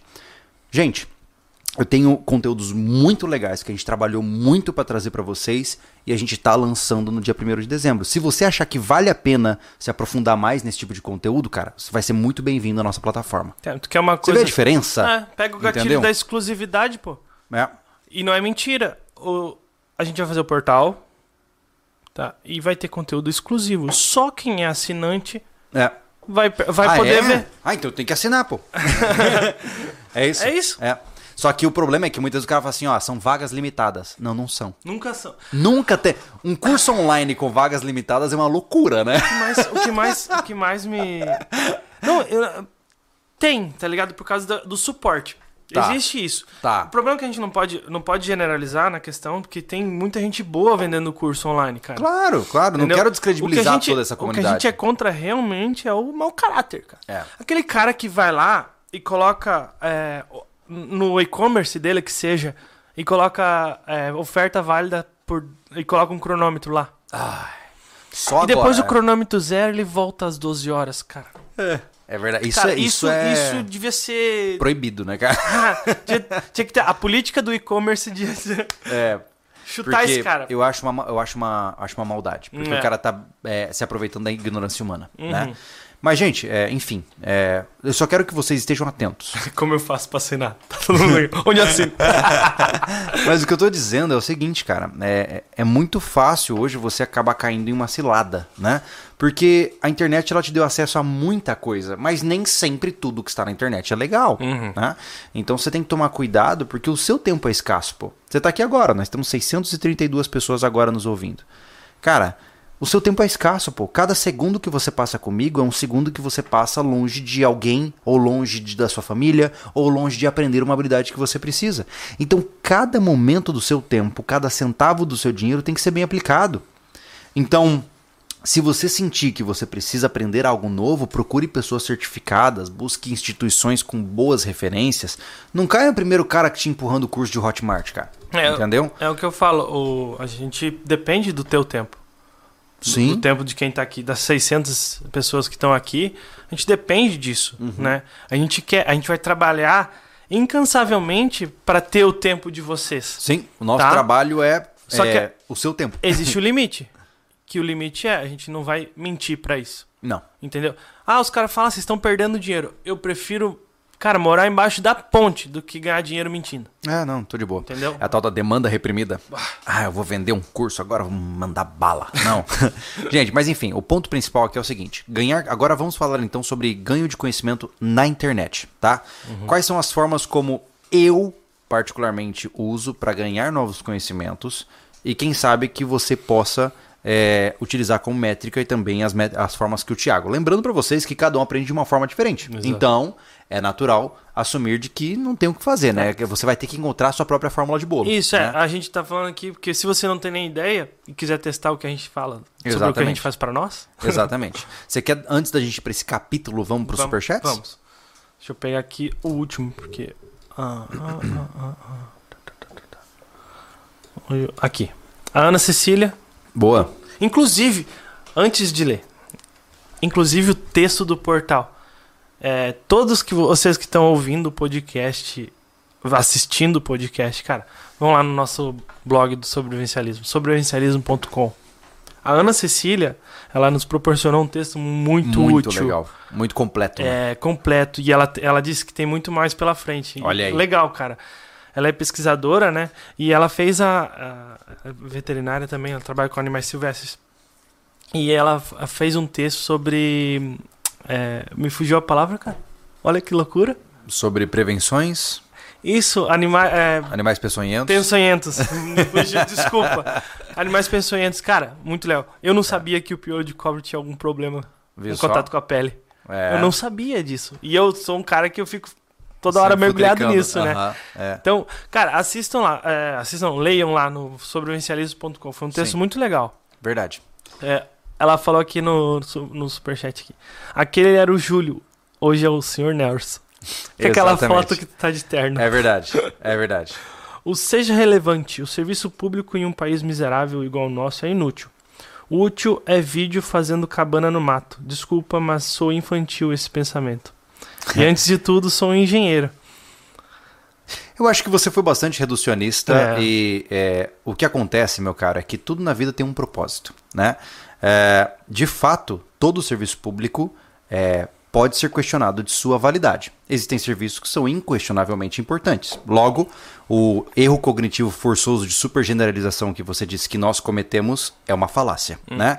Então nós não cometemos esse erro. A gente deixou com várias ressalvas aqui esse Várias processo. ressalvas, né? Se você É. quiser ouvir direitinho depois. E além disso, é, o reducionismo, que foi, me perdoe, mas foi bastante mal intencionado, de reduzir todo o nosso canal à construção do projeto Refúgio, também soa bastante mau caráter da sua parte. Então, se você entrar no nosso canal, você vai observar que a gente trata de uma enormidade de temas diferentes. E dentre eles, nós possuímos temas de entretenimento e temas de educação. E cabe a você saber se você quer consumir ou não. Agora, esse tipo de ataque, que inclusive por alguma razão você decidiu pagar para fazer, ele simplesmente é infrutífero, né? Ele não toca nem de perto na realidade dos fatos, né? Continuemos. Daniel Martins. Júlio, minha linguagem falada é muito coloquial e vulgar. Pretendo seguir a carreira, acadêmica. Mas a fala feia tira credibilidade. Como melhorar ela? Cara, É lendo, cara? é difícil, viu, cara? Tem, por exemplo, eu tenho hábitos que foram muito difíceis de tirar da minha, da minha, da minha cultura local. Porque eu não sei se hoje em dia é assim, eu não sei se é em Campo Grande que é assim, mas eu tinha dois problemas crônicos da minha linguagem. Na verdade, vários, mas esses são os dois mais aparentes. O primeiro era o Azuma. Eu te encontro às uma da tarde. As uma. Não, uma é um só, então é a uma. E, cara, eu Azuma. não conseguia mudar isso. E aí, o que, que eu fiz? Às 13. Eu, eu não solucionei o problema, eu só arrumei. Entendeu? Caramba. E outra é a, a- a conjugação do mim. E que eu encho o saco de todo Sim. mundo aqui no escritório, tá? Porque, cara, você pode dizer que você tá blindado contra isso, mas as pessoas vão julgar você pela forma que você escreve e pela forma como você fala, né? Se você fala de maneira adequada, organizada, explicativa, as pessoas vão te levar mais a sério. Se você usa só caps lock para escrever sem pontuação e com um monte de erro ortográfico, você vai ser colocado de lado, você vai ser alvo de chacota. E não quer dizer que a sociedade é injusta, é, o- é o que é, entendeu? Se você se comunica de forma fraca, você vai ser visto como um indivíduo de baixo potencial de inteligência. Né? A gente faz, se eu não me engano, são 5 segundos para julgar a inteligência de uma pessoa. 5 segundos, cara. Então você imagina, se você. Então, na minha concepção, assim, ó, você tem que ter bons amigos, tá? Porque se você está em um ambiente tóxico, entenda que não existe aprendizagem em ambientes tóxicos, tá? Se você hoje está numa situação onde quando você quer falar alguma coisa mais inteligente ou mais aprofundada, seus amigos tiram sarro de você, está na hora de buscar novos amigos, tá? Porque isso vai castrar o seu desenvolvimento. Eu deixei para trás muitas pessoas ao longo da minha jornada porque eu senti que elas não queriam acompanhar o bonde como eu queria tocar, basicamente, né? Por quê? O jogo vai elevando, cara. O jogo vai elevando. Se eu pudesse, eu só teria conversas inteligentes ao longo do meu dia. Por quê? Porque isso só vai me engrandecer como pessoa, né? Então, o primeiro passo é você ter boas pessoas à sua volta que estejam tão focadas quanto você em adquirir um bom conhecimento, em se comunicar de maneira adequada, né? Então esse é o primeiro passo. Depois disso, com estes amigos, você vai pedir ajuda deles para corrigir quando você falar algo equivocado, quando você comete um erro gramatical, ortográfico, de conjugação, blá blá blá blá. blá. O cara falou, "Ô, vacilou aí, hein, mano, fala de Sim. novo. Não, e assim mas vai indo. É, o que a gente fala aqui, eu. a- ninguém tá. tá livre de erro, né? Nem a pau. eu Acontece. erro direto. eu Isso, erro direto. acontece. Mas acontece. Até no vídeo recente de terça-feira, né? O Anderson falou perca em vez de perda. Cara, o chat inteiro focado em falar É, de perda é meio absurdo isso aí, porque ah, por mais que seja o, é, é cultural aqui, né? É uma linguagem coloquial. É uma linguagem coloquial É. e, e cultural daqui, né? Exato, É. daqui mesmo. O pessoal É. fala muito esse tipo de coisa. Sim. Entendeu? E, porra, depois de um, um vídeo enorme, com baita ah, conteúdo, o É. Mas- pessoal foca nisso, Mas né? prova o que nós estamos falando. É. Então, enfim, eu, eu erro bastante, né? O Júlio erra às vezes, mas assim, a gente tá aqui sempre se corrigindo pra fazer alguma coisa, É, né? Com certeza. Quando ah, eu cometi um, cometi um, cometi um erro é, na comunidade do YouTube Hum, sobre um texto, hum. eu escrevi perigo eminente. Ah, é um perigo importante. É. Aí, Ele é uma Aí eu- excelência. eu, eu vi, eu não olhei. Tava na correria, a gente saiu daqui, ah, foi fazer negócio do container e tal, e, e tava viajando. Uhum. Cara, daí quando eu vi assim, o pessoal falando, ah, me- me- que horrível esse negócio, um canal desse tamanho, um erro de português. Eu, caramba, eu vou lá no texto. É. Eu fui direto. no- Eu não percebi que o erro foi meu. eu fui lá no texto, não pode, eu não escrevi. eminente, eu não escrevi, não escrevi. E aí tava lá. Eu, eu li o texto, o Elton não ia fazer isso e tal. Quando eu fui ver, cara, fui eu na chamada da, É. da, da comunidade. Mas aí é, é natural que talvez você aí esteja ativando é, mecanismos de defesa. Assim, ah, eu falo como eu quero mesmo. Ninguém É. nem- nunca mexeu o saco. É. Olha, veja só. O mundo é o que é, Uhum. certo? E se você chegar, por exemplo, e me mandar uma mensagem toda mal escrita, eu vou ter impressões diferentes de você caso você mandasse uma mensagem estruturada e bonitinha. Sim. Por quê? Porque sim, a gente julga as pessoas, né? A gente foi ensinado, ah, você não pode julgar o outro, mas você julga o tempo todo, né? E uma das formas mais cruéis de julgar uma pessoa é por meio da gramática e por meio do discurso. É tá? um discurso igual, igual eu falo pro Júlio, né? Eu entrei nesse mundo do YouTube joguei, jogado dentro de um canal de 2 milhões de inscritos. Basicamente. Então eu já sou um cara que fala pouco. o cara não falava em público e tá aí agora, É. pra 587 pessoas. E- então, ah, a questão do ler superchat, muita fala, ah, o cara tem problema de dicção. Eu realmente tenho, porque eu não costumo falar. E eu tô lendo uma palavra, eu tô, tô lendo a leitura dinâmica que fala. Eu leio o início e o fim já. Sim. Entendeu? Aí e eu tenho que ler- aprender é. o discurso. E volta e meia o Júlio tá me ajudando nisso. Uma hora É. eu vou, vou melhorar nessa Com parte, certeza, né? com certeza. É, é importante o seguinte. Então tá, como é que você melhora a sua forma de falar? Como eu disse, primeiro cerque-se de pessoas que estão focadas em melhorar tanto quanto você, né? Que não vão ficar tirando sarro de você por isso, que não vão te menosprezar por isso. Segundo, cara, comece a consumir conteúdo inteligente. O que é um conteúdo inteligente? É o conteúdo que não é volátil. Por exemplo, ah, eu não vou nem falar de novela, de Big Brother aqui, porque isso já é clichê. Você vai passar o seu tempo assistindo. O que, que foi?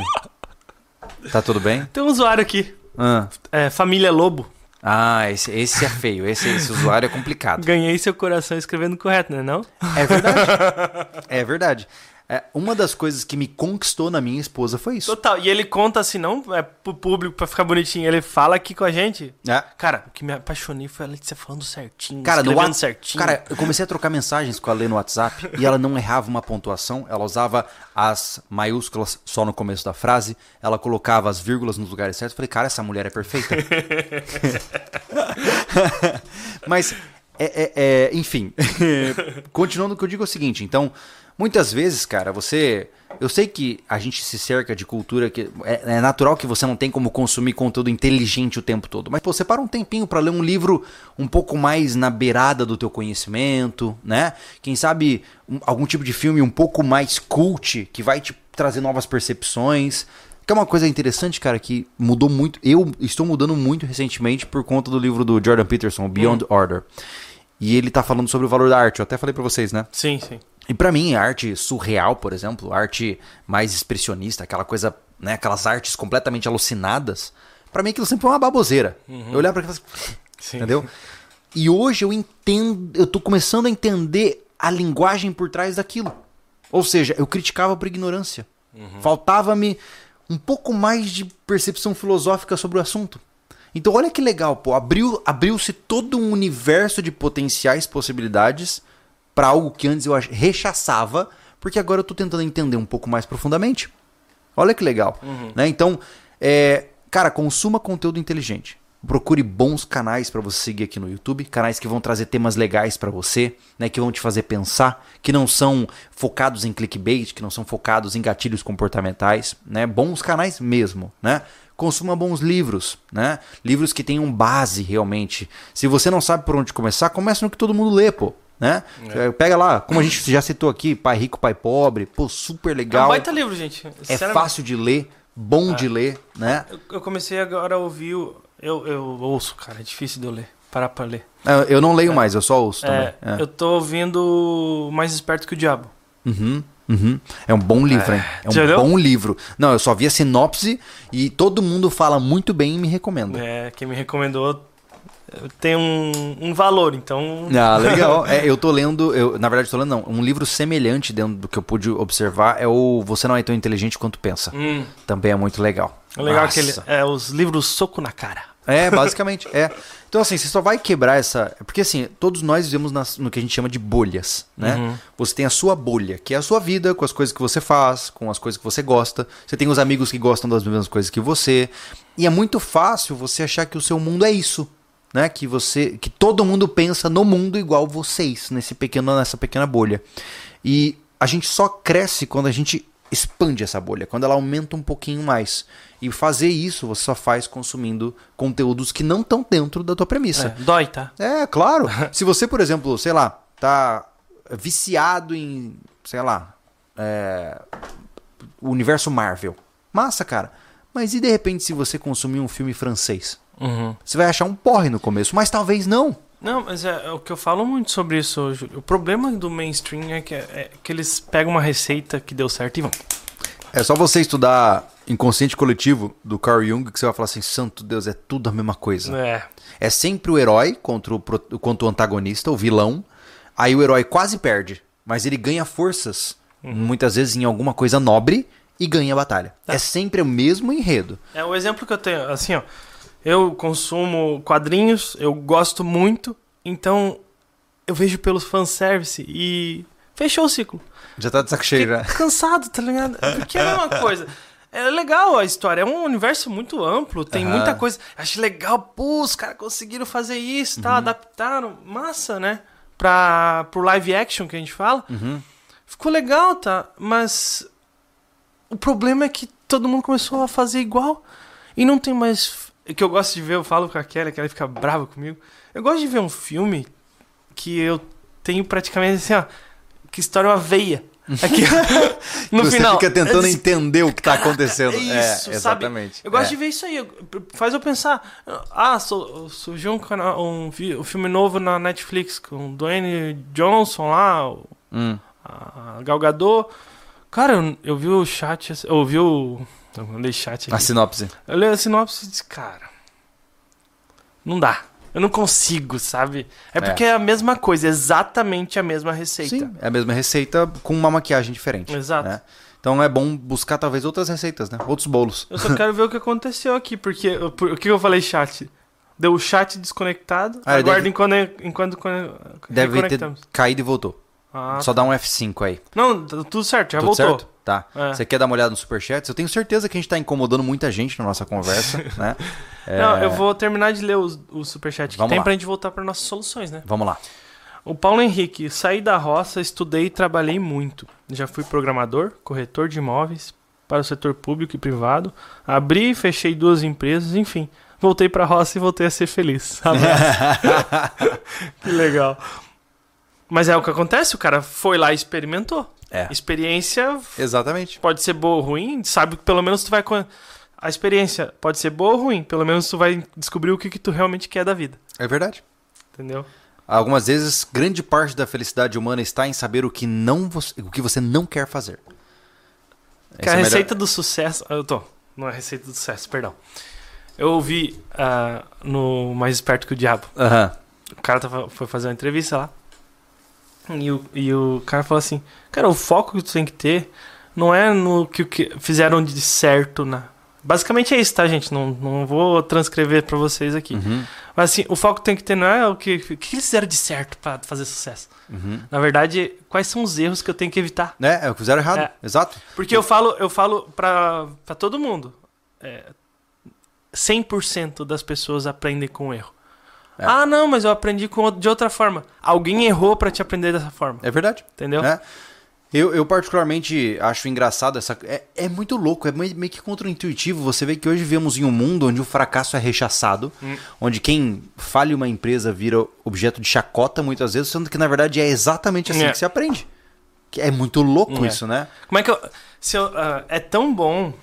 Eu lembro da época que era boa na empresa lá do gesso, né? Que a gente, na época boa, era tranquilo, era fácil de administrar. Difícil é depois que, Era o perrengue. depois que a bola estourou, a gente continuar, continuar aberto. É.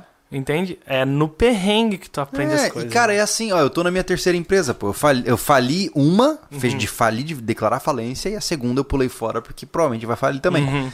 E eu tô na terceira. E Sim. talvez a terceira também não dê certo. É. Ou talvez dê. Mas a- É, o é a- problema são é repetir os erros É. por orgulho, né? Não, daí é não, burrice. aí é, aí, aí é burrice. Aí é Boa. burrice. Como que é? Tem um. Eu adoro aquele ditado em inglês. né, Eu não sei se tem uma tradução muito boa, mas é assim, ó.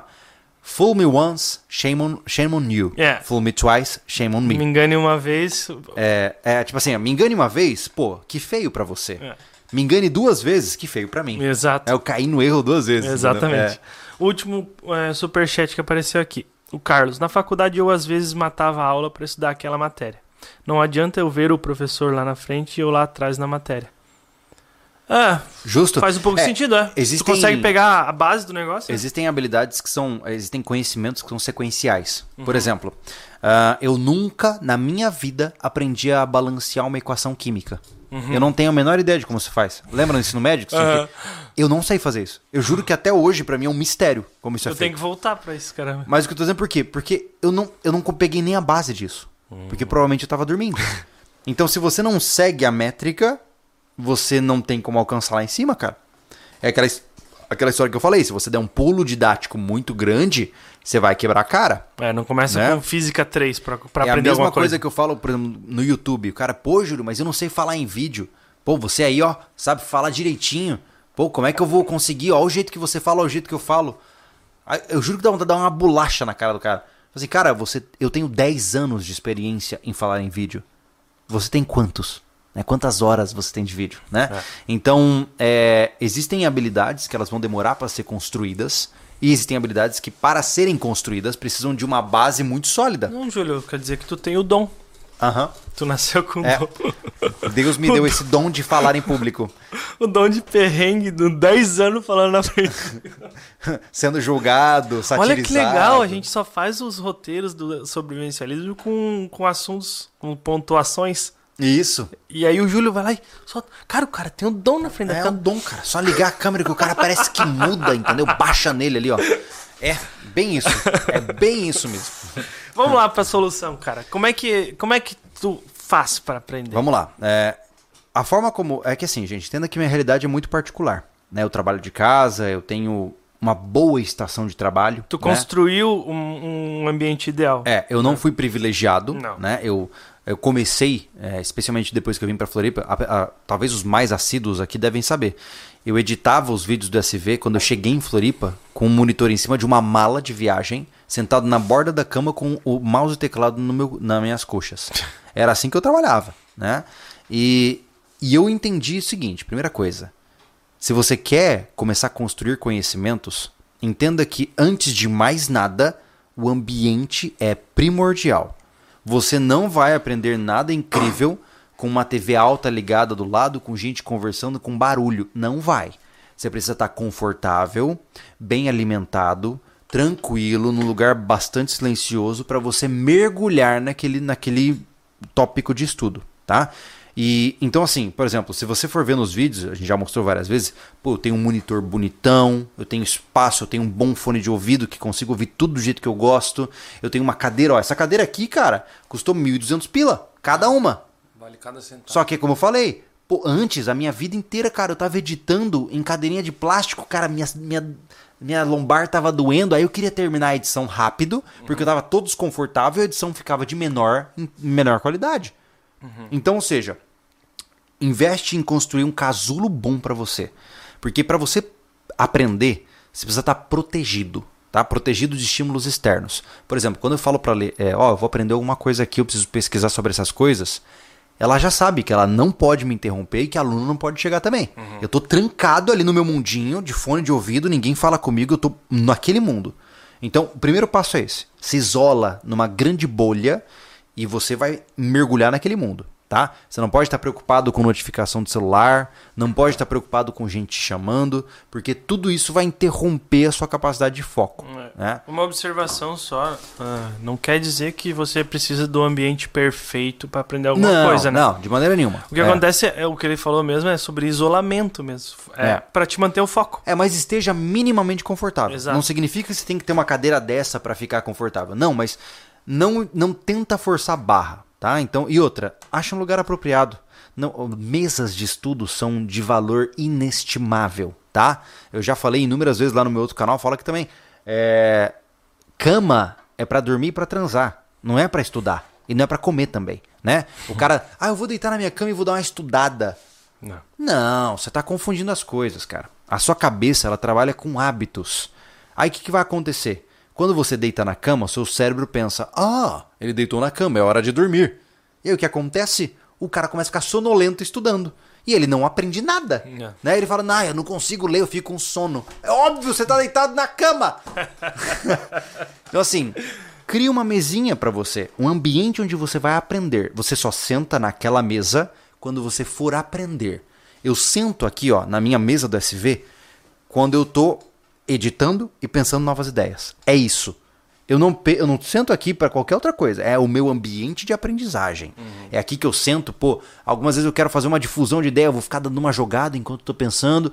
E assim, consequentemente, eu tô sempre construindo alguma coisa nesse lugar. Eu não vou ler livros deitado na cama, não consigo fazer isso.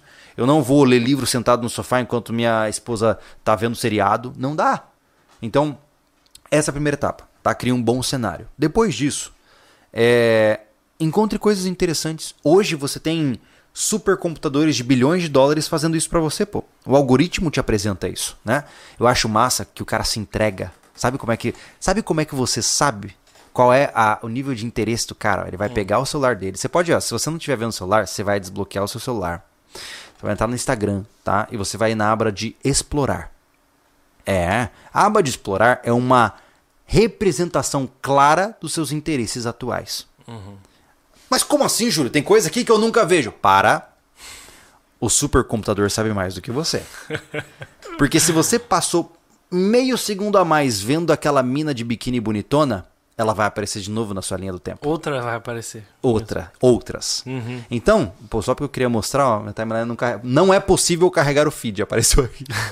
Enfim, Tá vazio o Júlio. é, eu estou vazio de conteúdo.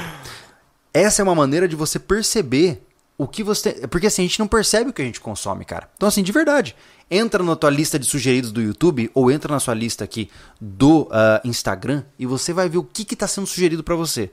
Porque o que está aqui não está por acaso. É. Veio com base nos seus interesses. É base nos. Né? ah, ah, vamos, vamos ajudar. Ah, é base nos seus interesses e a quem você segue, Sim, tá? Exato. Então, por exemplo- por exemplo, se seu amigo vê muita mulher de biquíni, vai aparecer pra você. muito provavelmente. É. Então, veja quem segue. Você sabe o que tá acontecendo ali, entendeu? E diz muito sobre você, quem você segue. Exatamente. Então, assim, aprenda a usar suas redes. É, eu sempre digo que, ah, pô, o Facebook não presta, a Twitter não presta, o Instagram não presta. Cara, depende de quem você segue, né? Se você só seguir pessoas que não agregam nada pra você, não vai prestar mesmo, né? No Instagram Agora, vai aparecer muita coisa de luta, cara. É mesmo? Aparece direto. Cara, o, o meu Instagram, ele, ele é inútil, basicamente. Não é à toa que se você entrar lá agora e ver a biografia do meu Instagram e a dele, você vai perceber o quanto a gente liga pro Instagram. Mas o que eu digo é o seguinte, né? Então, uma vez tendo um ambiente adequado, o segundo passo é fazer um bom uso das suas redes eh, online, tá? Então, por exemplo, pô, é, se você começar a consumir bons conteúdos no YouTube, vendo conteúdos legais que vão te trazer alguma coisa diferente, o YouTube vai te apresentar mais disso. Assim como se no Instagram, no Pinterest, em qualquer outra rede, é a mesma coisa. Se você seguir pessoas interessantes, você vai ter conteúdo interessante. Então, não culpe o sistema, adeque-se a, ele, certo? Então, se você segue pessoas fúteis, você vai ter conteúdo fútil. E assim, consequentemente. Fato. Com base nisso, com esse, esses são os pilares, tá? É, treinamento do algoritmo e um mindset e ambiente adequado para a aquisição do conhecimento. Com esses dois elementos, aí você pode começar a jogar o jogo. Porque aí você vai estar focado na construção. Né? Você vai estar focado. E se você tem dificuldade de conhecer coisas aleatórias, cara, veja algo que tem utilidade, como o, o Thiago falou. Né? Pô, eu posso trocar uma resistência de chuveiro, né, cara? Posso. Então eu vou pesquisar sobre isso, eu vou entender como resistências de chuveiro funcionam, do que elas são construídas, da onde vem o minério que as constrói. E assim, consequentemente. É, eu, na, parte de. Eu comecei com a necessidade e. a- eu, não sei, eu não sei outro termo além disso, de curiosidade ativa, Júlio, mas eu não sei. eu- Mas então é ter que mesmo. repetir muitas vezes. É, porque, entendeu? é porque é isso. É. O que acontece, eu quero, por exemplo, mudar meu, meu algoritmo, ele tá lá, no meu YouTube, né? Onde eu pesquiso realmente é YouTube, cara, Google e YouTube, É, eu também. entendeu? E porque eu sou muito visual, Uhum. entendeu? Na, na questão, eu posso ler bastante, mas eu preciso ver funcionando. E depois é tentati tentativa e erro, né? é verdade, é verdade. É, é, enfim, você vai ter que encontrar o seu jeito. Mas eu acho que tendo essas duas bases calibradas, você resolve, cara. E é, é como eu falei, esse negócio de ler livros já é de saco cheio. Tem muita gente que é, tem que ler livro, é coisa chata, né? Cara, a nossa livraria faliu por falta de vendas. Vocês terem uma ideia que a gente abriu uma livraria, que foi a livraria SV, e ela faliu porque ninguém comprava livros, pô. É né? Então, assim, isso é uma Fato evidência. doído, né, É uma- mas é um fato é, que, obviamente, vai depender de muitos outros aspectos, além da própria eh, questão de leitura, mas, enfim, mostra que as pessoas têm um baixo interesse em livros. E se você me diz, mas, Júlia, eu não tenho tempo de ler livros, você, o que eu vou dizer pra você é pare de se enganar. Porque, como eu sempre digo, se você defeca ao menos uma vez ao dia, durante o processo de defecar, você pode ler um- entre uma e duas páginas. É, Se você lê entre uma e duas páginas todo dia, uma ou duas páginas, cara, é cinco minutos. Você em um ano leu dois livros, pô. Cara, eu vou falar bem a real. O tempo é igual pra todo mundo. Aqui são 24 horas no dia. Se você declara que não tem tempo para aprender, você não dá prioridade a aprender. É ponto. É. É, tem que mudar a narrativa, né? É. A narrativa é, não é que você não tem tempo, é que você não prioriza isso, né? Porque, caso contrário, como eu teria tempo para aprender? Né? Eu tenho quatro canais, né? Tenho família, tenho uma série de responsabilidades e ainda tenho tempo para aprender, É. né? Então, gente, de maneira geral, o que eu queria trazer para vocês é o seguinte: é, hoje, o que, que é ensinado por aí? Né? A grande mídia, digamos assim, o mainstream, né? É, que você tem que consumir o que é entregue para você e que não é muito legal você pensar demais e que você tem que comprar aquilo que é sugerido para você. É isso, certo? Ah, qual é o risco disso? Bom, você pode viver uma vida confortável, numa alienação maravilhosa, onde todo ano se tira férias pra praia, aquela coisa, né? Viver na Matrix, você É pode igual- fazer é isso, igual né? a, a Matrix que a gente fala, É. né? Que é um, um termo que surgiu aí. É, é a da Matrix, né? É. É o que eu falo, né? Que eu, eu pensava assim, minha vida. Há sete anos atrás. Eu- é, era assim. Eu saía do tra- trabalho, trabalhava feito um condenado. Chegava do trabalho, sofá, videogame. Casado. Uhum. A gente, a gente, era 8 horas da noite, a gente entrava no, no- na Xbox Live, né? Eu e a Kelly. E jogava com clã. E Olha era só. isso o tempo todo. E pra gente ver como não, não sustentou po- depois de um tempo, porque o clã começou a evoluir. Aham. Os meus amigos, que são amigos até hoje, Uhum. eles, eles não têm tempo pra jogar dessa forma, entendeu? Aham. Então tá lá, o Capitão Sorvetes lá, ele tocando trabalho, porque ele, É. te- ele gosta muito de jogar videogame, mas ele viu que não é bem Cara, assim. Vou te falar, o gente também. melhor jogo de RPG de todos é o da vida real. Exato. Esse é massa. Quando você saca esse negócio, cara, aí É. fica massa. Que aí você realmente. Eu, eu, eu me vejo quase como personagem de RPG mesmo. Mas é o que. É a realidade, né? isso mesmo. Não tem É, jeito. A arte imita a vida. E a vida imita a arte. É. Às, vezes, às vezes eu duvido, cara. Eu acho que realmente a vida imi- imita a arte, porque É. o cara teve um vislumbre muito louco. Né? É, mas, em resumo, o que eu queria dizer é o seguinte: você não precisa seguir nada do que eu tô dizendo pra você. Nada. Uh-uh. Você pode viver sua vida do jeito certinho, com o trabalho de sempre, fazendo as coisas que todo mundo faz. E talvez você seja feliz, né? Talvez você seja muito feliz. Eu não seria. Então, talvez se você hoje sente que tá um pouco vazio, porque geralmente quando você consome muito do mainstream, você percebe que é tudo muito volátil, né? As polêmicas, as novelas, é, as compras, né? Os celulares, os carros, é tudo muito volátil, é tudo, tudo passa muito rápido, né, cara? E aí você começa a entender que você trabalha como um louco, dá tempo da sua vida só para dar seu tempo de vida pro próximo celular. E depois você vai repetir o mesmo processo. E aí você vai avançando a partir daí, e as suas conversas com seus amigos são em torno de, sei lá, das coisas casuais. E aí aquele sentimento de vazio começa a brotar no cara. E o que tem, é como eu já falei, já falei até no meu canal pessoal, o que tem de homem se suicidando por aí, cara. E eu não tô dizendo suicídio convencional, pô. É o cara que se teve um acidente automobilístico. Ah, o cara entendeu? enche a cara e É, mete 200 isso- por isso é hora um no carro, é suicídio. um suicídio, É. pô. Então o que acontece? Para evitar cair nesse nível de, de vazio existencial, você precisa encontrar significado para você, né? Uma missão para você perseguir, uma quest para você fazer. E você só vai encontrar isso se você começar a se programar para tal. A minha missão hoje é estar aqui com vocês. Né? Ou seja, eu estou cumprindo a minha missão neste momento. Então significa que não há espaço para eu ficar. Ai, o que eu estou fazendo da minha vida? Eu sei o que eu estou fazendo da minha vida. Eu sei cada passo que eu dou e por que eu dou. Porque eu tenho sentido nesses passos, né? Então, se você não sabe por que cada passo está acontecendo na sua vida, assuma o controle. Na psicologia a gente sempre deixa claro, o que está ruim só tende a piorar se não for consertado, né? E essa possibilidade de você buscar novos conhecimentos, buscar novos sentidos para sua vida, novos interesses, novos hobbies, é para te deixar mais blindado de um mundo que está cada vez mais degringolado em transtornos ansiosos, depressão e semelhantes. Sacou? Superchats da vida? Superchat. Eu vou ler aqui. Manda aí. Agradecer o, o Tarcísio Pavan. Boa. Parabéns pelo canal, do consideravelmente para nós aqui. Obrigado, Tarcísio. Legal, cara. Parabéns pelo canal e pelo conteúdo. Abraço pra equipe. Legal, Ele mano. foi o único Pix que apareceu aqui. Eu tive que iniciar meu celular, travou. Eu Caraca. não consegui entrar no Nubank. É que você não comprou o último celular da moda. Exatamente. Viu só? o Carlos, é, é o último superchat até o momento, né? Aham.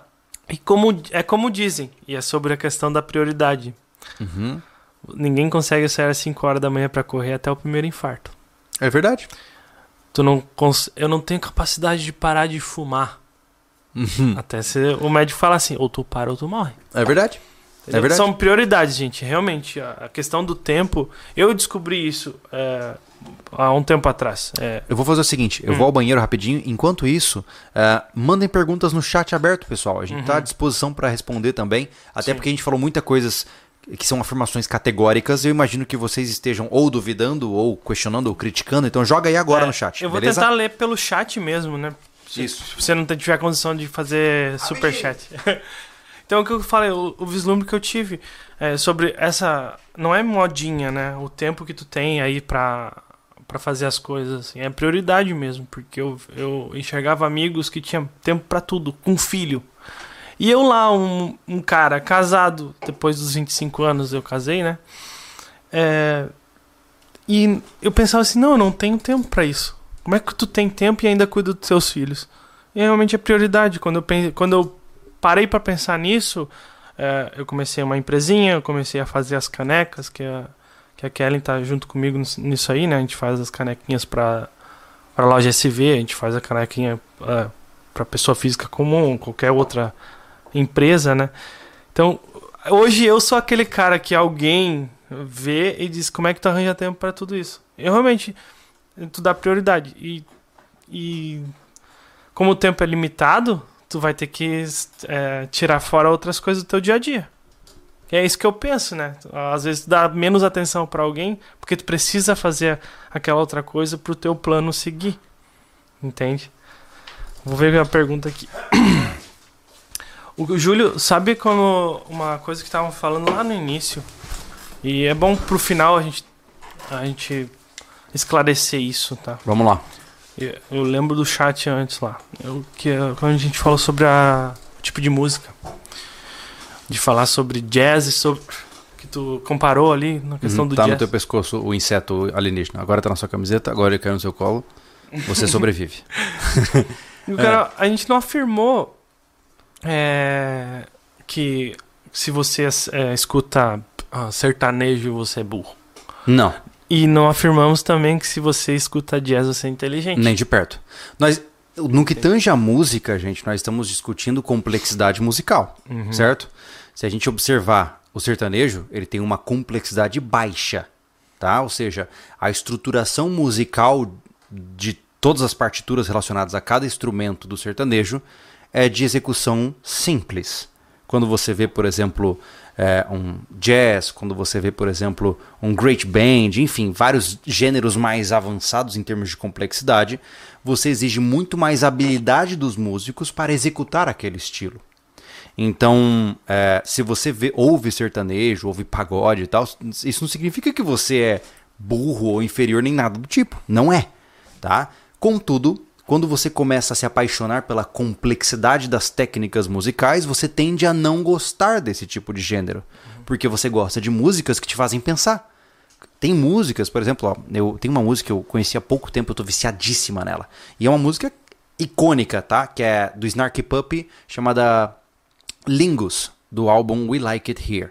Que tem um solo do Corey Henry é, no meio da música. Acho que foi três minutos de solo. Cara, eu não entendo aquele solo. E eu fico ouvindo ele várias e várias vezes para entender o que ele fez ali. Isso é fascinante. Porque você, caraca, como é que alguém consegue improvisar desta maneira naquela situação? Então você se apaixona pelo processo musical e não necessariamente porque hoje é, a música ela é vista como um aparato de entretenimento, né? Por que que, por exemplo, é, o, o pessoal do metal sempre é mal compreendido? Porque, veja só, quando eu vou num show de metal, eu tô indo pra ver a banda. Porque eu admiro os caras, eu gosto do jeito que o cara toca, eu adoro a a, forma de habilidade dos caras e tal. Eu tô indo lá pra ver o show. Quando você vai numa balada de, sei lá, sertanejo, você não vai necessariamente pela banda. Você tá indo pelo evento social que circunda aquela cultura. É, essa base aí de, de, de gosto musical, ela vai, de, vai junto com a Sim. questão de que você só gosta de ver futebol, você só vê Big Brother, você só ah, escuta música de sofrência. É, eu, eu sou, assim, se você Entendeu? perguntar, se você quer treta, é só você falar que música de sofrência presta. Pra mim, elas são impulsionadores de transtornos depressivos. É, se você gosta de ouvir aquele, aquela música, ah, não sei o que, eu, eu sei lá, me traiu e agora você vai ver. Eu vou encher a cara. Cara, isso aí Pô. é um desserviço à magnitude do potencial humano. Total. Mas Total. enfim, É. é, o que acontece são essas coisas assim. Ó, se tu pega pro mainstream, né, lembra daquela receita que eles usam até não ter mais jeito de usar? É, É. isso. Tu vai pra isso, pra essa parte de se tu a- a- afunda no futebol, afunda em Big Brother, o teu tempo tá indo ali. É. É isso. O, que gente- o nosso intuito aqui não é dizer pra te parar. Não, Se você quiser o problema é seu. É, Mano, eu já falei, Exato. o, o Thiago pediu pra eu parar de falar isso, mas eu continuo dizendo. Se você quiser comer esterco pra viver, você pode. tipo, eu não tenho nada contra. Vai lá. É. Eu não recomendaria, mas se você quiser, entendeu? Né? Então, é, É. o problema é seu ficar ali. O que a gente está externando aqui são os nossos pensamentos, nossas É. opiniões. Não, Gente. não, não, não há uma arma na sua cabeça. Olha isso. só, pensa assim, tá? Quanto mais complexo o ambiente e os pensamentos que te cercam, maior é o seu ímpeto de atingir o patamar deles. Então, é aquela história, você é a média das cinco pessoas mais próximas de você, né? Se você só se relaciona com um criminoso, muito provavelmente você também é. Sim. Né? Se você só se relaciona com pessoas da Matrix, vamos colocar dessa forma, você também vai ser da Matrix, né? Então, cerque-se de boas companhias que vão te promover para o que você deseja da sua vida e sua vida chegará lá, né? Basicamente. É, é igual eu fa- eu falo, pô. No, se no teu ambiente são pessoas que falam de uma coisa só e, e vai ser só aquela bolha que você vai ter acesso. É. Entendeu? É a mesma coisa que eu pegar uma criança desde o início e ensinar pra ela que o vermelho é verde. Quando ela sair na rua, ela vai ser atrope- atropelada. Você tá me tirando? Não, mas tu entende? Não, é claro, a- claro que sim, claro que sim. A premissa, né? Claro então, sim. É. é isso. Se tu tá falando só sobre aquilo, a gente tá num grupo que só fala de futebol. E, só fala de futebol, cara, tu não vai conseguir aprender outra É. coisa? É a mesma coisa que a gente tava falando da ortografia. Hum. Mesma coisa. Você pode ter dificuldade. É aquela coisa, pô, Júlio, mas eu não tive oportunidade de estudar no colégio particular. Eu não tive isso. Cara, agora, ó, tem 8 mil canais no YouTube ensinando gramática, ensinando técnicas de discurso. Você Uhum. só não quer, você não, não está aprendendo porque você não quer. Mude o discurso. Não é Exato. porque você foi desfavorecido, porque você não teve dinheiro. Hoje você só fala errado porque você não se esforçou em falar certo. Uhum. Porque você não buscou meios para poder aprimorar o seu discurso. Existem inúmeros conteúdos gratuitos que podem te ajudar nesse processo. É. Né? E, e- e quando a gente vai, vai falando isso aí, vai me dando o vislumbre, cara. Qualquer coisa é autoconhecimento. É, é. Porque tu Mas só é- vai achar que tu precisa aprender alguma coisa quando tu acha que tu não sabe. É, mas é, é porque soa babaca. É. É porque é babaca. Você já parou pra pensar o quão estranho, o quão babaca é eu chegar pra você e falar assim, Thiago, você fala errado porque você quer. É babaca, mas é, verdade. Porque a hoje em dia, se você tem dinheiro pra pagar um, um plano de internet, você pode aprimorar basicamente grande parte da sua personalidade inteira só com conhecimento gratuito. É. Né? Basta interesse. Né? Vamos ver se tem mais pergunta aqui. Manda. Se for treta, melhor ainda. Tiago, com qual idade tu fez essa virada de chave? Cara, é basicamente. É com uns, uns 7 anos atrás, vai dar uns 27 anos. É isso? Aos 27 você virou a chave. Por aí. Entende? Porque acontece, eu sempre tive. Eu sempre tive essa curiosidade ativa. Eu tô Aham. falando da virada de chave da questão de não ficar engordando no sofá. Sim. Entendeu? E lá pelos 27, 28 anos. É Uhum. isso que, que eu pensei assim. Tá errado tá, o jeito. Eu tava. Enquanto tava no banheiro, eu falei pra, ah, pra eles o que. Eu tinha amigos que eu pensava assim, cara, como é que tu arranja tempo pra tudo isso? E ao mesmo tempo eu me sentia um- uma porcaria. E é autoconhecimento isso aí. Por isso que faz te criticar. Eu me sentia um, um nada, porque o cara fazia tudo o que ele fazia e ainda tem filhos pra cuidar. Eu não Uhum. tenho um pinto pra dar água. Como é que eu não arranjo tempo pra isso? Sim. E o tempo dele é igual, ele não tá em outro universo. É. E aí que eu percebi. Foi basicamente isso. É, é porque, cara, é aquela história da mente executora, Uhum. né? O- Uma vez que o homem introjeta, e, e, ah, como mais uma vez, né? Mais uma vez aqui falando sobre isso, eu falo como homem porque eu sou homem, então não penso como mulher. Mas uma vez que a gente introjeta essa concepção de que você tem que fazer o que tem que ser feito e você tem pouco tempo, tudo é urgente. Quando- você já parou pra pensar? Tudo é urgente, cara. Quando eu começo a, a- a- adquirir um conhecimento, eu o adquiro em tom de urgência É. né? Porque você sabe que você tem pouco tempo, né? Ah, diga. É que é difícil pegar pergunta no chat com o cara. É. Ele, vai, Pessoal, ele vai atualizando. Isso, mandem, Júlio- ó, a partir de agora, se vocês puderem, eu sei que vocês gostam de comentar em cima do que a gente fala, mandem só perguntas, porque É. a gente consegue interagir melhor, tá bom? Isso. Eu vou Júlio, tem algum vício at- at- atualmente que tem muita dificuldade em largar? vício. Ahn, Vício? Hoje eu tenho não- tido, hoje eu tenho tido grandes dificuldades em me exercitar, porque como a gente tá num momento de muito trabalho, né? Como eu disse pra vocês, a gente tá fazendo toda uma plataforma, estamos postando muitos vídeos e aquela coisa toda. Eu tô falhando com o meu próprio condicionamento físico. Eu não tô dando conta de correr. E isso me incomoda muito. E, e eu preciso mudar isso. Eu ainda não tenho formas de fazer isso, mas farei em breve quando a gente passar essa parte de desespero, né? que legal. o Vitor, o melhor episódio do podcast, o mais relevante. Platão já dizia que, que uma vida plena é uma vida em que se cultura, cu- cultua valores, dentre deles os mais importantes é a sabedoria. É verdade. É verdade. Legal. É, se você não, não admirar a sabedoria humana, você tá fadado à mediocridade, né? É. Ah, Tiago, você ouviu Vera Cruz do Edu Falas... Falaschi? Se sim, que achou. Não, não ouvi isso aí. Vera Cruz, já ouviu? Não, não. Vamos ver por perguntas. Agora eu vou lá, ó, vou atualizar o chat de novo aqui e vou ver se tem pergunta.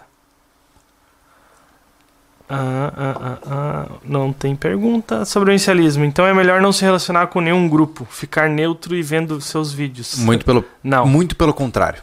Muito A gente falou sobre clãs no último podcast aqui, né? Eu acho que vale a pena trazer isso de, no- de novo, né? Ahn, a solidão não te leva a lugar nenhum. Nós somos seres sociais. Para tal, é extremamente importante você aprender a encontrar grupos de interesses seus. Você vai ter grupos de amigos que servem para uma coisa, grupos que servem para outra e assim consequentemente. Se você está totalmente sozinho, Primeiro que você não vai ter influência de opiniões externas, isso é um sério problema. Grande parte do, do aprimoramento humano vem por conta das críticas de pessoas próximas, tá? Se eu falo uma grande absurda- absurdidade, o Thiago, o Anderson, o Gustavo, eles vão chegar pra mim e falar assim, Júlio, isso aí não tem nada a ver, mano. Cala a boca. Ou seja, eu tenho uma métrica pra saber se eu tô falando alguma bobeira, porque eu tenho pessoas que gostam de mim e querem o meu bem à minha volta. Né? Se você é um cara sozinho, você perde essa métrica. E aí você começa a alucinar, você começa a falar coisas que não tem mais nada a ver porque tá faltando o peer review, tá faltando um revisor da sua fala, né? A gente só aprimora a nossa conduta quando você faz um acordo de não conflito de correção. É, como eu falo pra ler. É, quando pra minha esposa, quando eu falo assim, olha, se você vê que eu cometi um erro gramatical, me corrija de imediato. Eu não vou ficar chateado. Me corrija de imediato. Né? Eu, eu, eu falo aqui pros guri, cara, que é, todo podcast que eu tô aqui na frente, e ultimamente é bastante, porque a gente não tem mais convidado quase, eu pergunto, cara, É. é, ô Júlio, que, eu fiz alguma coisa errada?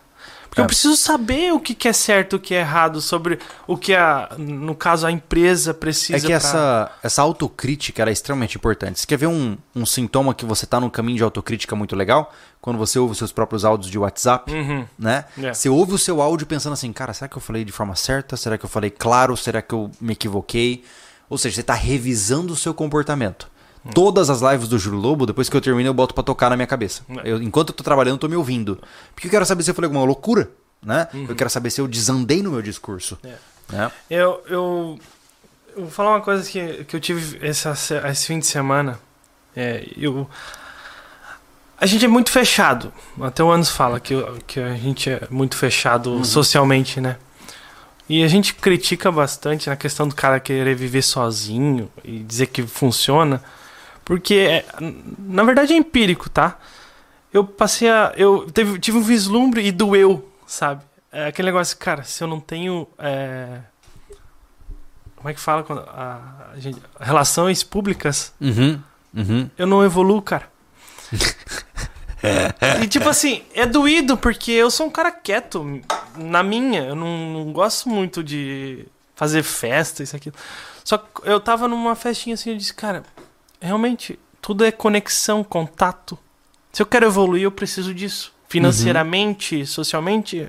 O mundo é feito de pessoas. E eu olhei assim, ah, eu sou um cara fechado, pô. E eu tive dor em pensar nisso, mas é o que é. É. Então, quando tu pensa que tá sozinho é bom, não, você tá só Cara, no conforto. olha só. Mark my words. Marque as minhas palavras. O mundo é feito de pessoas. É. Você as, as entende e você domina o mundo. Não tem outro caminho, É. tá? Temos um superchat, né? Tem. Vamos lá pra baixo. Aqui. Ruby. Sem Manda. Ruby. Não sei qual Sem- que é. Ruby. Ruby. R-U-B. Não tenho a menor Não ideia. conheço. Como se preparar ao que está acontecendo no Brasil, caso viver no campo de forma autossustentável não seja uma opção? Saia do Brasil. É que o- é o que a gente fala, esse negócio de preparação para grandes centros urbanos não, não dá, porque quando tem muita gente num local pequeno, É que assim, é, o centro urbano é isso. É, a gente sempre teve muito cuidado de falar disso, né, Tiago? Pra não É. parecer que a gente desacredita do sobrevivencialismo urbano. uhum. Mas fato é que as chances são muito menores. Que é, Né? o que eu falo assim, por exemplo, se a gente tá dentro de um num jogo de futebol, num estádio lotado, Sim, e começa uma briga. começa uma briga, cara. Vai, vai sobrar pra ti, cara. É. A Agora- chance é muito maior. Agora, se começa uma briga na minha vizinhança, as chances de sobrar pra mim são Exato. mínimas. Então, Exato. tipo, não é uma crítica sem base à, à, à, à cidade. É. Mas assim, tu não vai. não a gente não, não, não luta pra você ser autossustentável no campo. Não, Não. é isso. Não. Mas assim, grandes centros urbanos com muita concentração de gente prejudica muita É. gente no local. Se tivesse 20 pessoas aqui nessa sala, ia ser um caos. É. É Entende? aquela- eu sempre uso o mesmo exemplo dos cachorros. Hum. Né? Você tem um quintalzinho onde você bota um cachorro e ele tá feliz. Agora bota 200 cachorros ali dentro. Vai ter cachorro se matando, vai ter doença, vai ter morte. O tempo todo o negócio vai estar desandando. Olha só, o que a gente fez? Compramos mais galinhas, É verdade. tá? A gente comprou mais galinhas e, e Você ainda tá na mesma cerveja? Pode me dar outra já. Ah, é, ufa, tô me sentindo menos mal. Compramos as galinhas e elas têm que. cerveja aqui dentro. Tá no, no finalzinho, esquentou já. Eu tô falando demais, cara. Ela tem que se adaptar, né, às outras. E, e a gente deu remédio pra vermes, essas coisas assim, pra ficarem imunizados. Então todos têm que ficar mais tempo dentro do, do galinheiro, um local menor, né? E mais quantidade de galinhas. Então agora a gente tem 14 galinhas no mesmo espaço. E galinhas que são acostumadas a ficar é, soltas, né? E elas estão brigando. Elas estão se batendo, né, Júlio? Então, tá rolando uma É. seleção natural ali. Isso, seleção natural. Só que assim, ó, é pro bem delas a- e é por pouco tempo. A gente logo am- amanhã ou sábado a gente já solta A elas. gente tá fazendo tipo papel do Estado? Ai, É para o bem delas, deixa se matarem. para, Júlio. É que eu não pude evitar, entendeu?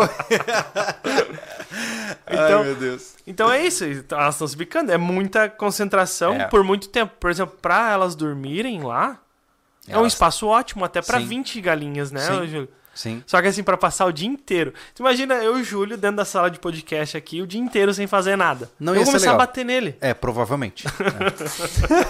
É. Ai, mas as dicas gente- você pode encontrar de forma diluída ao longo de todo o nosso nossas iniciativas aqui. Por isso que, se a gente começar a falar disso especificamente, inclusive o pessoal falou que é da Rússia a moeda. Ah, né? Já fala pro Putin que eu tô bravo com ele, tá? Achei de muito mau Pisada, gosto. pisada muito mau gosto ele explodir o satélite, tá? Enfim, continuemos. Ah, mas assim, a gente tem, ao longo de toda a construção do nosso portal, a gente tem muitos textos legais, especialmente no sobrevivencialismo.com. Dá uma olhada lá, tá? Uhum. Ah, vamos começar a falar agora da parte final aí que a gente tá chegando. A data tá chegando, né, cara? O que, que você acha? Tem mais alguma pergunta interessante que você queira? Tô tentando achar aqui. Tá. Mas vamos. Então vamos, vamos falar lá, olha só. isso. Gente, vocês sabem que eu me ausentei um pouquinho da base container, né? É, eu tenho aparecido mais casualmente aqui no sobrevivencialismo, né? Eu que tava sempre na frente de tudo, né, cara? Falei pro Anderson, cara, assume o- container e a gente tem ficado mais ausente. Eu não tenho postado no Instagram, tenho feito poucas lives no Juro Lobo. E tudo isso é por uma razão óbvia, tá? Tá rolando alguma coisa por trás, tá? E essa coisa por trás que está rolando é a nossa plataforma, né? E eu não tô aqui fazendo propaganda porque ela nem tá lançada ainda. Mas eu quero contar pra vocês, porque eu sei que vocês, tem muitos de vocês que nos acompanham há muitos anos. Então, olha só, a gente está desde o começo da nossa loucura aqui no YouTube, né? Começamos num blog, depois a gente veio pro YouTube. E o YouTube ele é uma, ele é uma casa muito generosa, né? Tem muita gente que reclama do YouTube, eu discordo profundamente. Nós só somos o que somos hoje por conta do YouTube. Ele naturalmente vai ter as suas restrições, afinal, isso aqui não é um acesso universal dos direitos humanos, não. É uma empresa privada que me permite, com uma, um- uma linha de regras muito estrita, para que a gente possa se comunicar com vocês, né? Por quantas vezes a gente já passou no limite ali, né? Por falar de armas de fogo e tudo mais, né? Então, só que o que aconteceu? Com o andar da carruagem, a gente sentiu que o YouTube estava tomando um rumo um pouco preocupante. Por quê? Hoje você tem uma geração mais nova que está focada em shorts, reels, TikToks e coisas do gênero. Conteúdos de menos de um minuto que não possuem significância nenhuma para o indivíduo. E eu não consigo concordar com isso. Eu não consigo é, trazer para você um conteúdo de um minuto dizendo que você aprendeu alguma coisa. É uma mentira, né? Então, é, a gente decidiu tomar um salto de fé. A gente decidiu abrir a nossa própria plataforma, né? Então a gente, você sabe que a gente já tem o nosso site há muitos anos, há há 11 anos quase, que é o sobrevivencialismo.com, e agora a gente vai abrir uma, um portal de assinantes. Ou seja, você vai pagar um valor por mês e neste local que você pagar um valor por mês, você vai receber uma tonelada de vídeos. A gente já tem lá 30 vídeos exclusivos, tá? Especificamente dos pilares de sobrevivência, do pilar de defesa, do pilar de resiliência. E esses vídeos estarão lá para você consumir numa conduta extremamente didática, realista pra caramba. Porque aqui no YouTube eu tenho que ficar fazendo ressalva, entendeu? Se eu vou falar alguma coisa polêmica aqui para 500 pessoas, eu tenho que fazer um monte de parênteses para ninguém me interpretar errado, para ninguém cortar daqui e botar em outro lugar. Lá na plataforma a gente vai falar o que tem que ser falado, como tem que ser falado, né? Por quê? Porque se você chegou lá, você entendeu o negócio, né?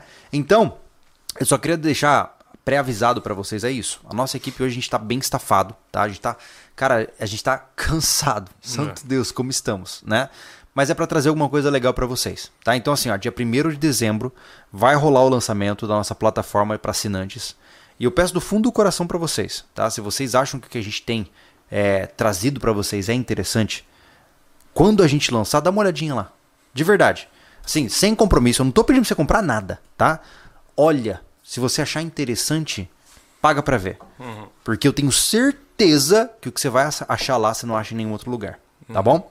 Então, eu tô dizendo isso pra vocês porque, cara, dá um tá dando um trabalho ferrado, mas tá. Cara, a plataforma tá ficando linda, cara. Linda, linda, linda. Tem muita coisa massa, a gente tá filmando pra caramba. Vocês têm noção que ao longo. Pensa comigo, a gente posta três vídeos por semana, E- mais a live.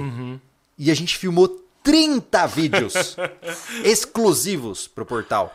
Ah, que loucura. Por isso que o Júlio tá assim, de cabelos grisalhos. Teve É. o nosso recorde, né? O Juliano a gente conseguiu filmar se- sete vídeos. num Sete dia. vídeos num dia, cara. Eu tava destruído. Né? E, e- e o cara pensa que não cansa, né? O Júlio falando feito um condenado. Porque cada vídeo aí tem o quê? 10 minutos, né, cara? No mínimo, é. Mas o vídeo tem 10 minutos. É E verdade. naquele dia a gente fez a pegada do vídeo não ter corte. É. É, a gente sempre tenta fazer vídeos sem cortes, porque eu não quero que vocês achem que tem edição associada, né?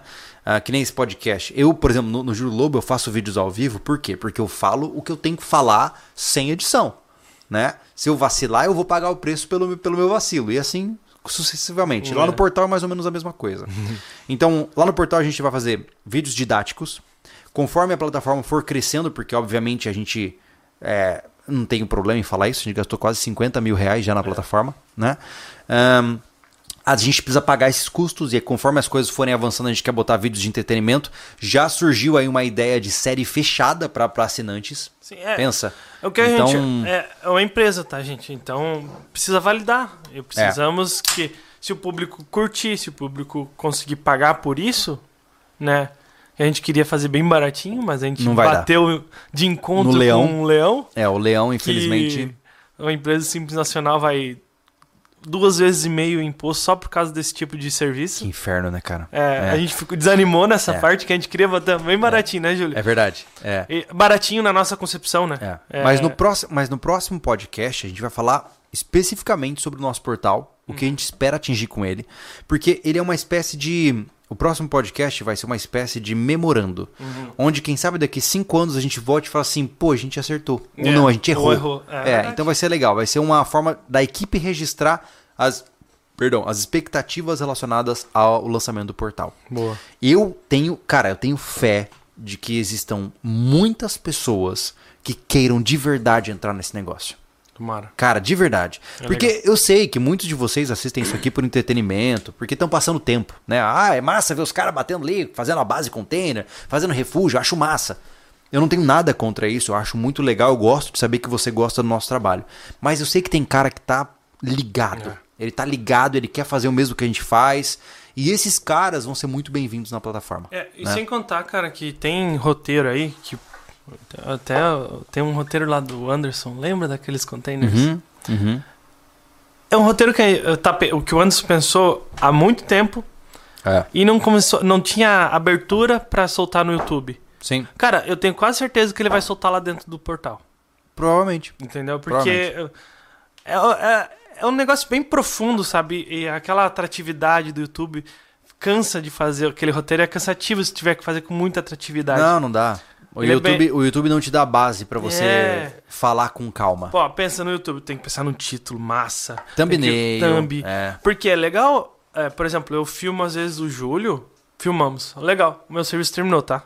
Eu Uhum. vou pra parte administrativa. Aí o do Júlio vai lá. Ele, ele é muito rápido na edição.